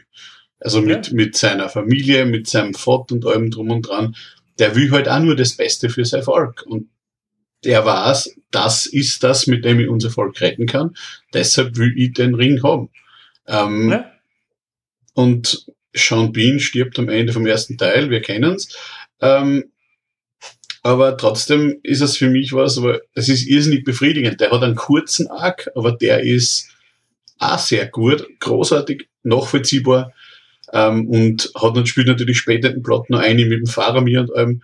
Ähm, großartig umgesetzt. Ähm, ja, richtig ist gut. Ja grad beim, ist ja gerade beim Boromir, finde ich auch so, gerade beim ersten Teil ist es so, so gut, dass es einfach, wie sie am Karadras oben sind und wie er diesen den Ring kurz aufhebt und auf einmal die Kamera von diesen riesen weiten Schneelandschaftsszenen. Ja, voll eingesunken nur auf Detail, den Ring. Ins, nur auf sein Gesicht und auf den Ring, wo du halt merkst, wie nah er dabei ist und wie nah er diese Verführung hat.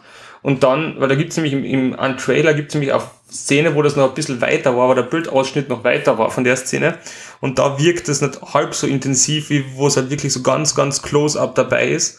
Und dann auch mit diesen Connex, wo der, der Aragorn dann nachher er das Schwert halt leider schon, oder halt so leicht in die Scheide zurücksteckt. Wo mhm. er es halt schon ange, angezogen hat, um zu reagieren. Und das sind weil halt, er halt, so, weil er halt was. Es gespürt, dass er, ja. ja. Er, er spürt es und wir als Zuschauer wissen aufgrund vom, vom Prolog schon, okay, und davon da vom Council vom Aaron, wissen wir, okay, die Menschen sind verführbar durch den Ring und sind halt die, die, die halt am leichtesten wanken. Und ja. genau das hast du halt da schon wieder. Du hast halt diesen, du brauchst gar nicht viel sagen dazu. Du musst einfach nur sagen, du warst automatisch, okay, da ist jetzt, a, da ist jetzt eine Gefahr da ja. auf einmal. Und das ist für mich halt zum Beispiel, aber genau so eine Sache, diese, diese ganzen kleinen Details und diese Karadras, wenn ich an diese ganzen Szenen allein denke, das sind für mich die Gründe, warum der erste Teil für mich einfach so ein Meisterwerk ist, weil es halt einfach die Kombination aus Geschichte, Landschaft, Charaktere einführen, Szenerie, Setbilder, alles einfach perfekt trifft. Und das schafft meiner Meinung nach der zweite dann nicht mehr so, weil dem fehlen dann diese großartigen Landschaften und diese, diese, diese, dieses Worldbuilding ein bisschen. Und der dritte ist dann halt einfach ein E-Boss, der das halt auch nicht mehr in dem, dieses mythische und leichte irgendwie nicht mehr so hinkriegt. Meiner Meinung nach. Ja, der dritte muss halt auch abschließen, das ist halt das. Und ja, was er großartig macht. Ja, wobei, das mag ich im Buch schon nicht. Ein Buch, das fünf Enden hat. Natürlich versucht man jede Figur zum Ende zu bringen, aber das tat sich halt im Film schon auch. Ich glaube, das sind auch eine halbe Stunde, wo dann, also von da weg, wo der Ring zerstört ist, dauert der Film, glaube ich, noch 40 Minuten. Und dann hast du da noch das, und da muss noch eine Hochzeit, und dann haben wir noch Grey Havens, und dann haben wir noch das, und dann haben wir noch das. Ähm, das ist mir dann einfach, das ist mir einfach zu lang. Also das ist hintaus, hätte man sich es ein bisschen sparen können. Aber da kommen wir auch noch hin. Ähm, noch naja, Caracas kommt übrigens mein Lieblings, mein Lieblingsdings. Also Moria ist ähm, das Schönste am ersten, am ersten Teil, das Schönste. Das, das Beeindruckendste für mich am ersten ist natürlich auch sehr viel CGI dabei inzwischen da schon. Aber trotzdem, da habe ich das ja, erste Mal gemerkt, es ist nicht nur irgendwie ein Abenteuerfilm, sondern da geht es auch schon ein bisschen um, um heftigere Sachen. Also die allein wieder im Finstern die, ähm, die Orks am Rand, aber was sind das Orks? Höllen, Orks, Dings, Teile runterkommen. Ähm, und was dann so oder? wuselt und alles und wenn man denkt, so, boah, da ist, also das vor allem auch auf dem großen Bildschirm mit, mit, mit Sounds, wo dann im, von links und rechts und überall so, so, so Geräusche vom, vom Anschleichen und Nachrennen daherkommen. Also da ist dann das erste Mal wirklich nicht Angst, aber zumindest, okay, denen geht's gerade nicht so super. Das sind gerade richtig heftig und also das sind nein sehr, also nein, nein, fünf sehr mächtige äh, Personen dabei und die scheißen sich schon ein bisschen an. Also das heißt schon was. Und man fühlt das dann auch. Also das erste Mal, also das erste Mal, wo das, wo das Squid Monster rauskommt, da aus dem, aus dem Ding, ich hasse übrigens äh, Monster, die aus dem Wasser kommen. Ähm, und dann halt, wie du einflüchten, ähm, einflüchten nach Moria und dann halt auch sie flüchten wieder. Das ist so ziemlich das, was für mich den ersten Teil, also das ist das, für mich das Beste am ersten Teil. Das ist das Spannendste und Interessanteste. Vielleicht gehen wir das eh so ein bisschen durch. Das wäre jetzt eigentlich eher cooler, cooler Dings. Wenn du sagst, das ist für die das Beste vom ersten Teil. Für mich teilen sich, das Beste vom ersten Teil sind für mich zwei Sachen. Und dann ist es aber schon wirklich eine ganz, ganz schwere Auswahl. Das ist das, was du jetzt sagst, mit alles, was mit Moria zu tun hat, diesen ganzen Gang durch die Höhlen, mit den Gesprächen, die dort geführt werden, mit dem Worldbuilding, mit dem Moment, wo sie dann in diese, in diese, diese große Steinhalle kommen. Da kann ich mich noch erinnern, jedes Mal, wenn ich das sehe, kriege ich Gänsehaut und hab's damals auch schon gekriegt, weil ich mir gedacht habe, sowas, es ist einfach irre, weil du halt so ein bisschen das von dieser von dieser vergangenen Größe mitkriegst, wie das ausschaut mit diesem Zwergenkönigreich und was da drinnen passiert ist, mit dem, mit, mit diesem tragischen Todesfall oder doppelten Todesfall eigentlich, wo man halt draufkommt, dass da Balin eben dort gestorben ist, vom Gim, also mit dem Gimli verwandt ist und dann halt der Gandalf darunter stürzt. Diese ganze Kombination aus dieser ganzen Szene unterm Berg ist einfach von ersten Sekunden bis zur letzten Sekunden perfekt. Und dann meine zweite Lieblingsszene aus dem ersten Teil ist einfach ganz klar das, wo sie dann zur Argonaut kommen, also diese Königstatuen, mhm. wie sie dann da, da rumbiegen und wie das auf einmal von, wie sich das mit dem Sound auf einmal öffnet und du diese zwei riesigen Statuen siehst und sie da halt durchfahren und die ganze verbundene Kampfszene, die den Film dann abschließt, ist halt da in jeder Hinsicht perfekt umgesetzt einfach. Das ist so yeah. für mich das, was im, im im ersten Teil einfach mein absolutes Highlight ist. Ja, also eben das, das ist auch wieder so was, wo man, wo man ähm, der, der, der, die Reise auf dem Fluss, der auch wieder mal sagt, wie groß die Welt und wie klein die Leute sind. Weil wenn du dann siehst, wie die so einzeln in einem Boot paddeln, und dann geht es so auf und du siehst zuerst den großen Fluss und dann siehst eigentlich, dass der Fluss auch nur ein kleiner Teil von der ganzen Welt ist. Also das ist, das ist auch ja. wunderbar gemacht und das ist, ja, also natürlich, also die letzten, die letzten, die letzte, ja, was das Dreiviertelstunde vom Film ist großartig und eben so die, nachdem mein Lieblingsvolk in dem ganzen Jahr die Zwerge sind, ähm, ist eben Moria mit Gimli und mit seiner, Gesch äh, mit seiner Geschichte und, und Vergangenheit und Familie. Und ja, das ist halt, das hat halt so viel, ähm, ja, einfach wunderbar. Was ist, dann, was ist dann vom zweiten der Lieblingsszene? Ja, ich meine, beim zweiten ist Helm's Deep, also das ist, hm. das ist halt die Kampfszene oder die, die Schlacht, die, die, die, meiner Meinung nach gibt's keine bessere in, jemals in Film festgehalten. Ähm, natürlich braucht es ein bisschen, bis dorthin kommt, aber allein der Aufbau, also zuerst einmal, ähm, dass die alle dorthin und das dort verteidigen wollen und dann eben auch wieder Soundaufbau. Zuerst dieses, zuerst hast die, die epische Musik, dann hast die, dann hast die Themen von den Orks und so weiter. Und dann, kurz bevor die Schlacht anfängt, ist komplette Stille. Du hörst, es ist kein Sound. Du hörst nur ganz leises Rüstung ummarschieren und so weiter. Und Regentropfen. Dann, na, dann kommt der Blitz, dann kommt der Regen und dann geht's los. Und du denkst da, Alter, das war Startschuss und obwohl das sehr vieles im Finstern ist und wir wissen, wie schwierig das Schlachten im Finstern auszuführen sind, wieder von einer Serie, die in den letzten Jahren ähm, mm. irgendwann einmal gemacht worden sind. Man dreht es einfach eine sauteure Schlacht und dreht die Dunkelheit einfach runter, sodass keiner was sieht. Genau. Und und in dem Fall war es auch dunkel, es war schier, es war grausliches Wetter, es ist zum Teil nur von Feuer erleichtert. Und das ist aber so episch gemacht. Es ist, es hat, es hat Tiefe, es hat, also die, die, die Ansprache vom, vom, vom äh, Theoden, äh, also die ganze Geschichte vorher natürlich, wie die zum Theoden hinkommen, Giga und dann halt die Ansprache dort, ähm, ist, ja, und, wie, und dann dieser, da, da, wo sie dann am Ende rausreiten mit dieser, wo dann der Gandalf von diesem Hügel von der Seite runterreitet, wo du ja. dieses, dieses, was halt einfach so, so eigentlich so, jedes Mal, wenn ich sehe, denke ich mal, das ist so klassisches, klassische christliche Ikon Ikonografie eigentlich, weil du es einfach so darstellst, so okay, das himmlische Heer, das runterfahrt, sollen erstreut und quasi gegen die Dämonen reinreitet. Das ist halt so ein menschliches, also sagen wir jetzt mal christliches Urmotiv, was da einfach zitiert wird.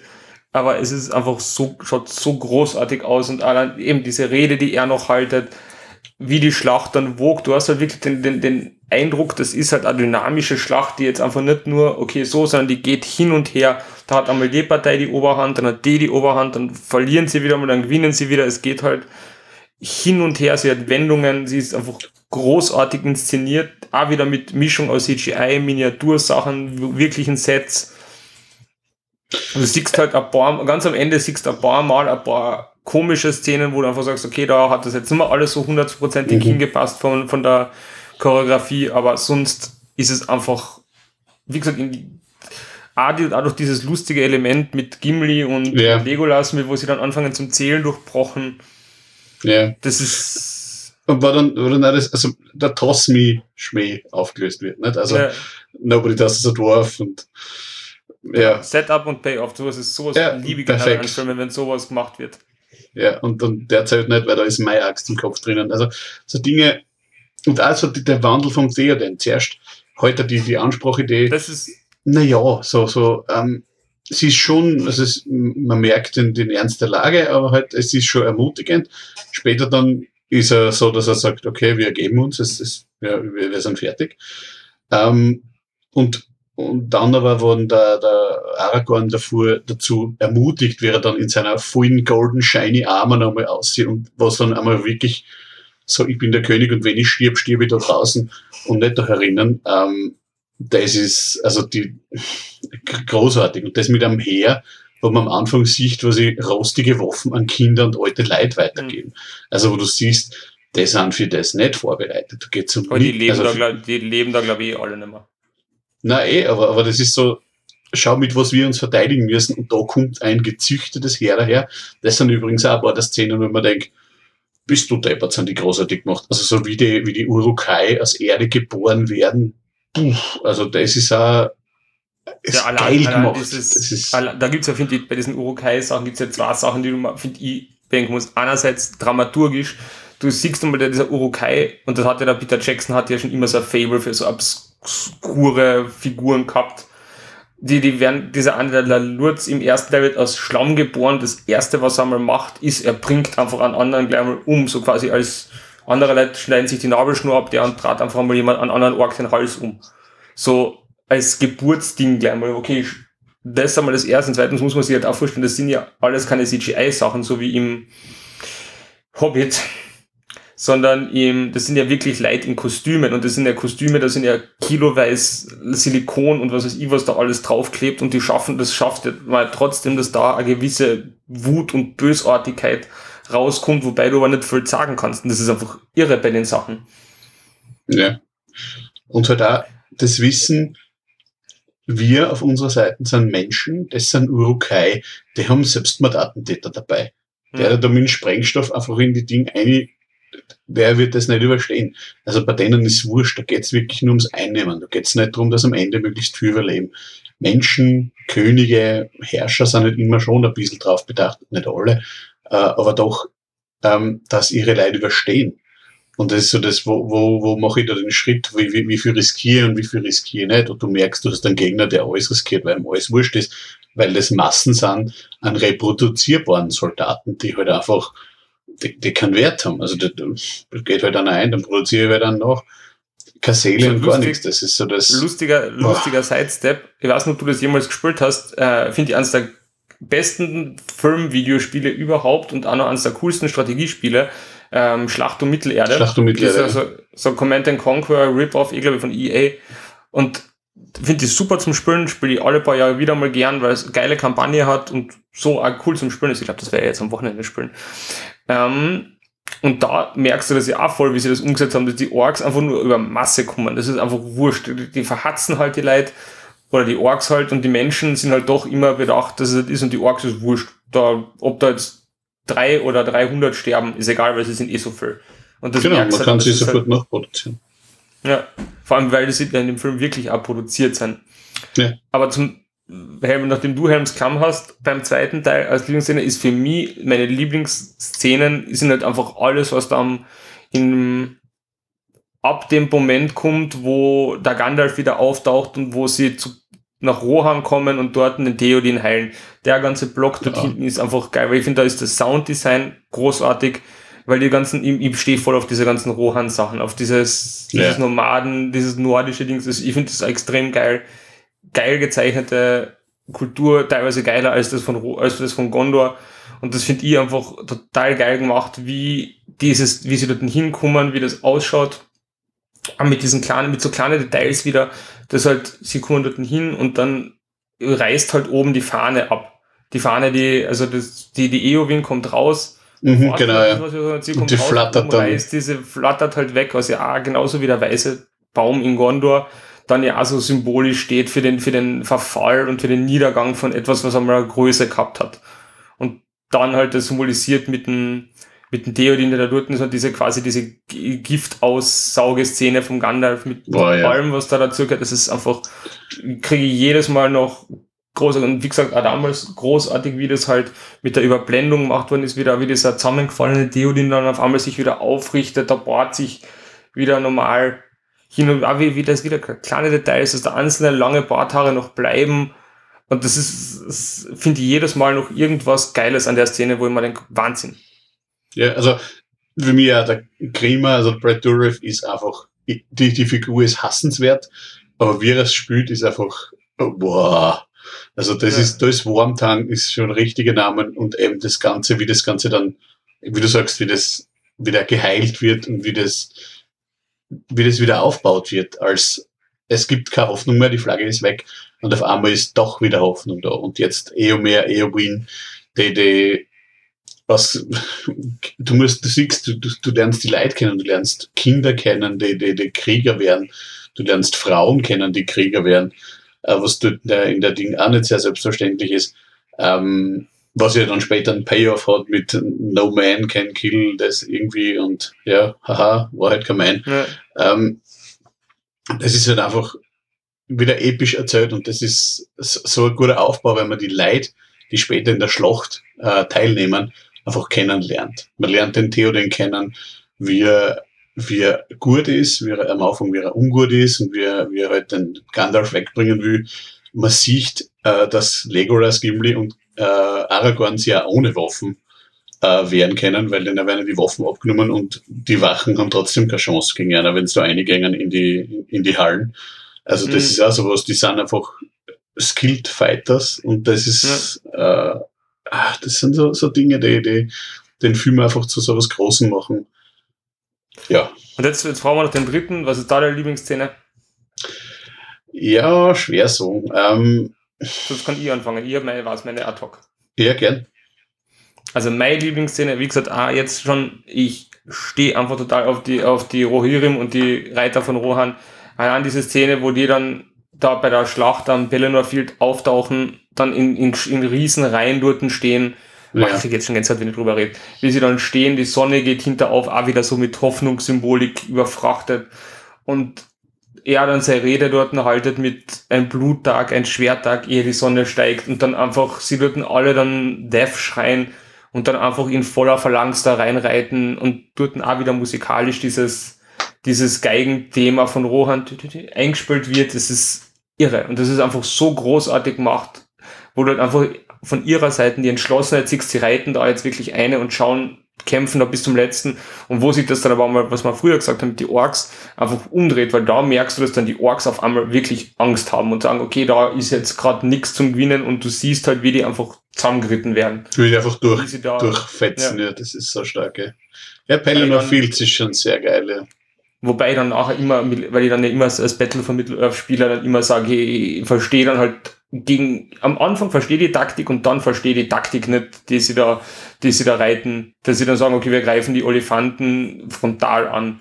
Da denke ich mir immer, so, hm, muss man das so machen? Ich meine, die haben ja berittene Bogenschützen, kann man nicht einfach umreiten und die wegschießen. Aber okay. Ja. Was wir vom zweiten Teil übrigens noch vergessen haben, im zweiten Teil kommt ja nicht eine unwichtige Figur äh, auch ein bisschen prominenter äh, ein. Und da sind wir dann genau dort, wo CGI in dem Film perfekt eingesetzt wird. Andy Serkis Gollum ist bestionisch. Voll. Der, der ist so gut, weil so, so groß ist. Der ist nämlich nicht, also für die das nicht wissen, der ist nicht nur einfach CGI, also montiert worden, sondern Andy Serkis, den man inzwischen als zum Beispiel Ulysses Claw in, in, ja genau, alles was irgendwie jeden, der, der, der Mocap-Suit an, angelegt werden muss, das spielt der Andy Serkis. Das hat er dem Film zu verdanken. Also der Gollum ist in den Szenen gewesen. Wenn, wenn die da gestritten haben, wenn die handgreiflich waren sind, dann haben, haben der äh, Elijah Wood und der, äh, der, der Sean Astin und der, der Andy Serkis dort wirklich Kraft. Und dann, das geht halt einfach, weil er halt einfach so ein Motion Capture Suit angehabt hat, wo, wo man halt wirklich im Nachhinein dann wirklich das um und umlenken hat können mit fünf Punkten, dem man, dem man Körperteilen zugeordnet hat. Und das ist einfach, also Gollum, wie er den spielt, wie er den anlegt und da natürlich, ich meine, wieder der innere Zweikampf zwischen Smeagol und Gollum dargestellt wird, finde ich richtig gut. Und kommt ja dann auch im dritten Teil noch mehr, außer ähm, dass er halt, hm. ja. Wer jetzt äh, weiß, wie der Andy, wer jetzt wissen will, wissen will, wie der Andy Serkis in echt ausschaut, eben wie gesagt, Anfangsszene vom dritten Teil, Smeagol gegen Diagol, er ist das Smeagol, das ist ja dann auch wirklich der Andy genau, Serkis als Schauspieler. Also ohne CGI. Schuldest man trotzdem noch deine Lieblingsszene aus dem dritten? Ja, ich kann mich nicht, ich kann mich nicht entscheiden, ob es Pelennor Fields ist oder ob es Black Gate ist.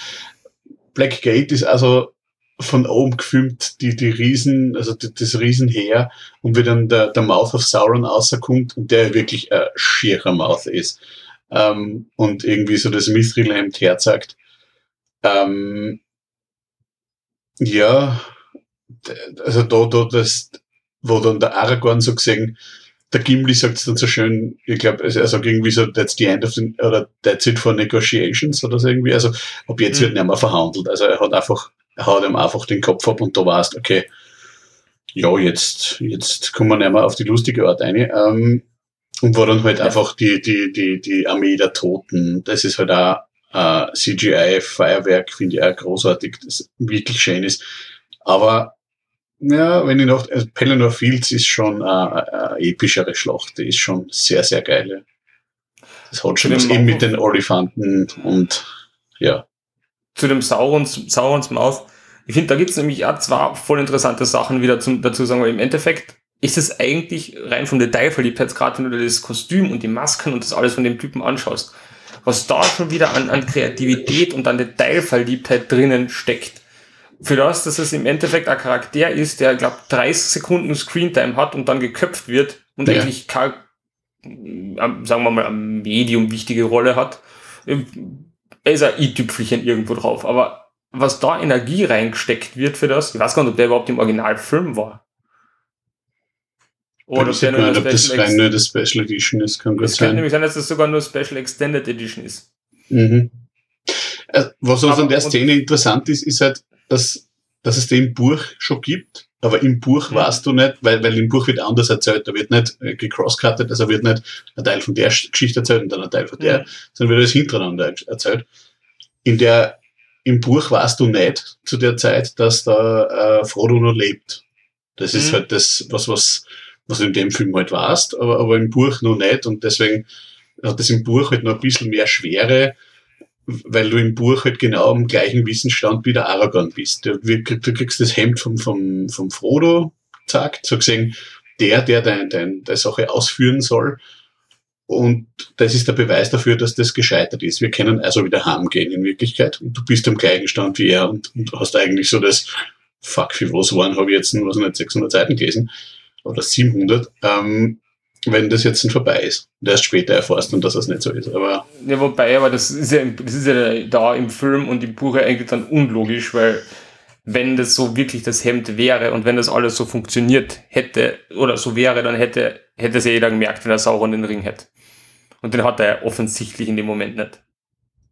Das sagt ja, noch nicht, aber das heißt halt einfach, dass, dass, dass, dass die Boys halt aufgehalten worden sind und ja. ja. aber nicht, aber es heißt nicht, dass da, dass da Sauron den Ring hat.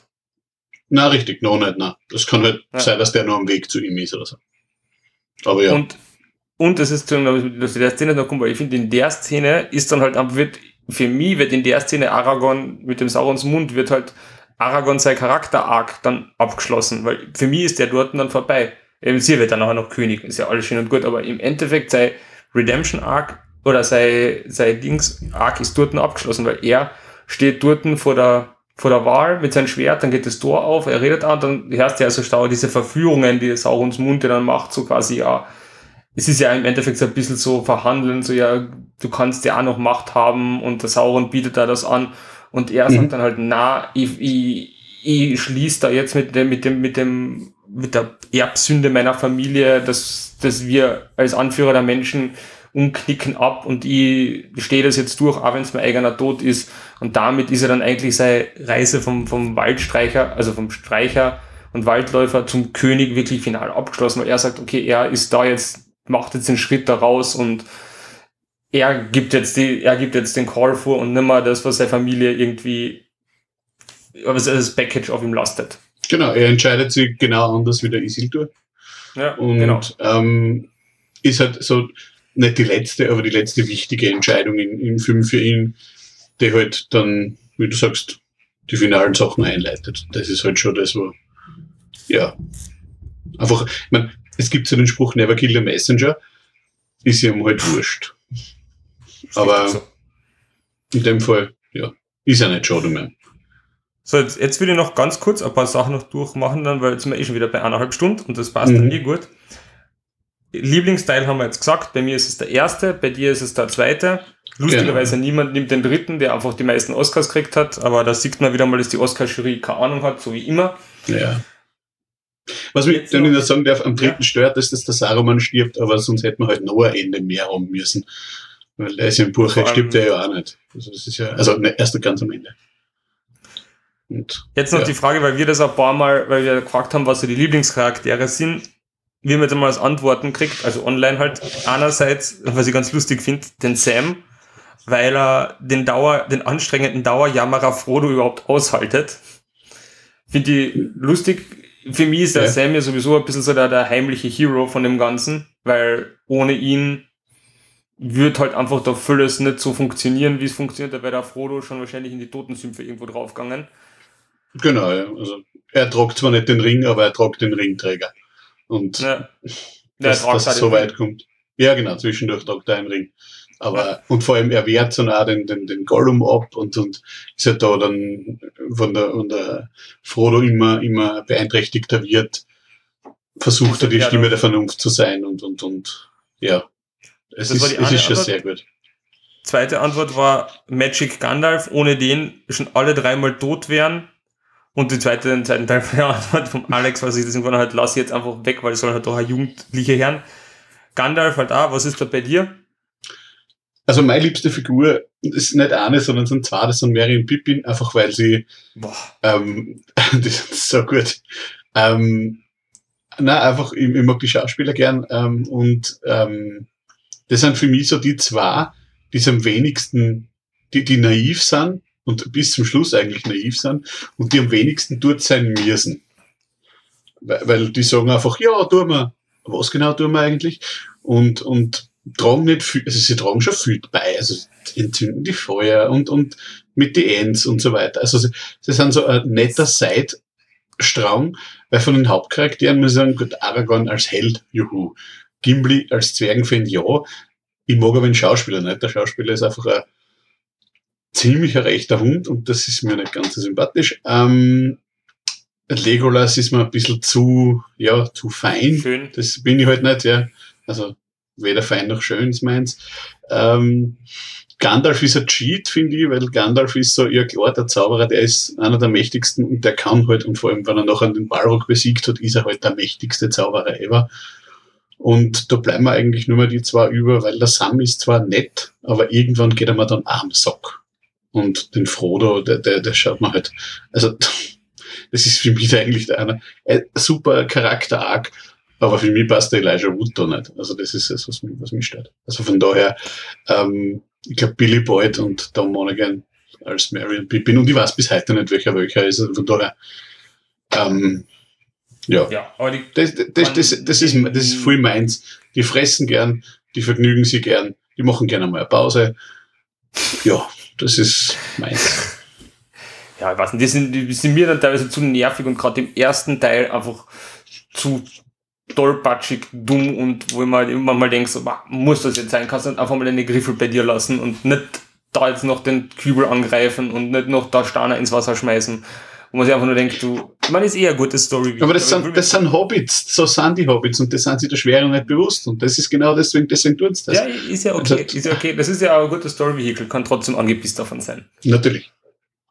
Die haben den Gandalf am, die haben meinen Lieblingscharakter am gewissen und zwar den Gandalf, weil ich blame die meiste Schuld, dass der Gandalf im ersten Teil darunter fällt auf, auf Depan. Weil wir sie das alles auslösen. Wenn sie nicht dort einen Steiner ins Wasser hauen, müssen sie nicht ja. in die Höhle gehen. Wenn sie nicht den Kübel hauen, kommen die Orks nicht und wecken den Ballrock auf, dann werden sie über diese Brücken bei Casadum easy drüber spaziert, danke, fertig. Aber ist so wie das ist, die Geschichte ist so, kann ich gerade jetzt über sagen. Wie gesagt, mein Lieblingscharakter, auch wenn du sagst, er ist ein Cheat, ist einfach, ist für mich einfach der Gandalf allein für den ersten Teil, für die, für die Sprüche, die Weisheiten, die, das Schwanken zwischen Strenge, Weisheit und Güte irgendwie, das ist einfach, finde ich, ich mag den Ian McKellen als Schauspieler irrsinnig gern. Ich finde, das ist perfekt besetzt. Es ist die, die ruhigen Momente großartig, die er hat. Es sind die, die lauten Momente großartig, die er hat. Es ist halt teilweise die Momente, wo er verzweifelt, geil gemacht. Also für mich, das ist mein absoluter Herr der Ringe Lieblingscharakter. Frodo nervt mich halt, weil da, wenn ich da Sam wäre, hätte man den Ring genommen und den Frodo irgendwo liegen lassen, aber okay. Mich nervt der Frodo Sam ist lustig, aber ist mir dann halt auch ein bisschen zu sehr good guy. Und sonst Aragorn wäre sonst noch zweite Wahl, aber das ist halt dazu zu obvious, finde ich. Gimli habe ich gar nicht gewusst, dass das ein rechter Troll ist. Oder Zwerg. Ja, der Rice Jones ist ein bisschen. Ja. ja, aber sonst, das reicht ja nicht. Passt. Den, den Charakter, den ich am wenigsten mag, ist übrigens die Arwen, weil die kommt im Buch einfach nicht so wild vor. Und das ist so das, ja, da haben wir die Leaf Thailand, die müssen wir unbedingt einbauen und die muss das und das machen, die muss am Anfang den Glorfindel ersetzen, die muss dann in einer Szene vorkommen, die es im Buch nicht gibt. Und ja, Liebe ist schön und wichtig, aber Liebe hat in dem wen mag Epic-Dings halt einfach nicht so gern. Das ist wir noch nie drüber gedacht. nie drüber nachgedacht, wen ihr am wenigsten mag. Nicht einmal den ein. Saruman oder so. Ich mag auch einen Wormtang lieber als sie, weil der hat auch einen Purpose. Der hat was zum tun. Sie ist mir eigentlich eher egal, was? Das ist so, ja. Verstehe das genau. nervt. Ist immer Schön. Die einzige Frau, die einzige Frau im Herr der Ringe, oder eine von drei Frauen, zwei Frauen. Also die Galadriel. Ja, die Galadriel, stimmt. Die Rose Wer ist die Rose? ist die Frau vom Sam, die zum Schluss mit einem hunderte Kinder hat, glaube ich. So, ja. Ich glaube, Rose heißt sie. Das interessiert ja niemanden. Stimmt. Aber, okay, eine von drei, dreieinhalb Frauen und nervt, brauche ich nicht. Gut. Fantasy ist halt doch noch immer männlich am Ende des Tages. Ja. Ähm, ich glaube, das ist jetzt gar kein so schöner Schlusssatz, aber Du, die Eowyn ist, ist super wichtig für die Story. Zum die finde ich cool, auch wenn sie nicht kochen kann. ja, du musst nicht alles können. Dafür kann sie Drachen in den Kopf abschlagen. Das ist kein Drachen, das ist Ja, es ist ein- Nein, es ist kein, nein, es ist kein Asgul. Es ist, Es ein- ist ein Fellbeast, glaube ich, heißen die. Ja, ich glaube, Felbeast. So, das ist doch schön. Jetzt haben wir doch einen nerdy Abschluss. Nächste Woche, wer jetzt bis dahin noch gehört hat, nächste Woche werden wir uns, wird das nicht mehr so euphorisch sein. Wir hätten jetzt ja noch Stunden weiterreden können. Vielleicht machen wir noch einmal eine Episode über Herr der Ringe, so in einem Jahr. Wenn Über einen Zeichentrickfilm zum Beispiel. Ja, voll geil. Habe ich Kindheitstraumen von dem. Verstehe. Und wir könnten eigentlich dann, wenn da, wenn da wirkliche Trailer gedroppt ist, oder am, ha, was du, wir könnten 2021 am Release-Date von Herr der Ringe, könnten wir noch einmal eine Folge machen, weil da hat die Folge jeder schon vergessen, dann können wir noch einmal drüber reden. Sehr gern. Wenn es bis dann noch gibt, voll gern. Tja, tja.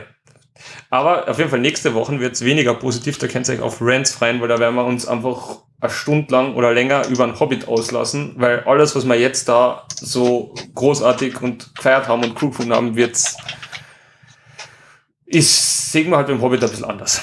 Gleicher Regisseur, teilweise gleich, manche Schauspieler gleich, aber ja. wir werden uns nächste Woche lernen, was wir davon halten. Nicht so gut gelungen, ja. Leider. Gut, dann sage ich danke, Thomas. Oder Ja, ebenfalls. Wir sehen uns die Tage sicher wieder mal in unserer, auf unserer Corona-Farm. Sehr gern, sehr gern. Und euch allen auch danke fürs Zuhören und schönen Nachmittag, Arbeit, Garten, Hackeln, was ihr immer ihr macht. Ciao. Ciao, euch.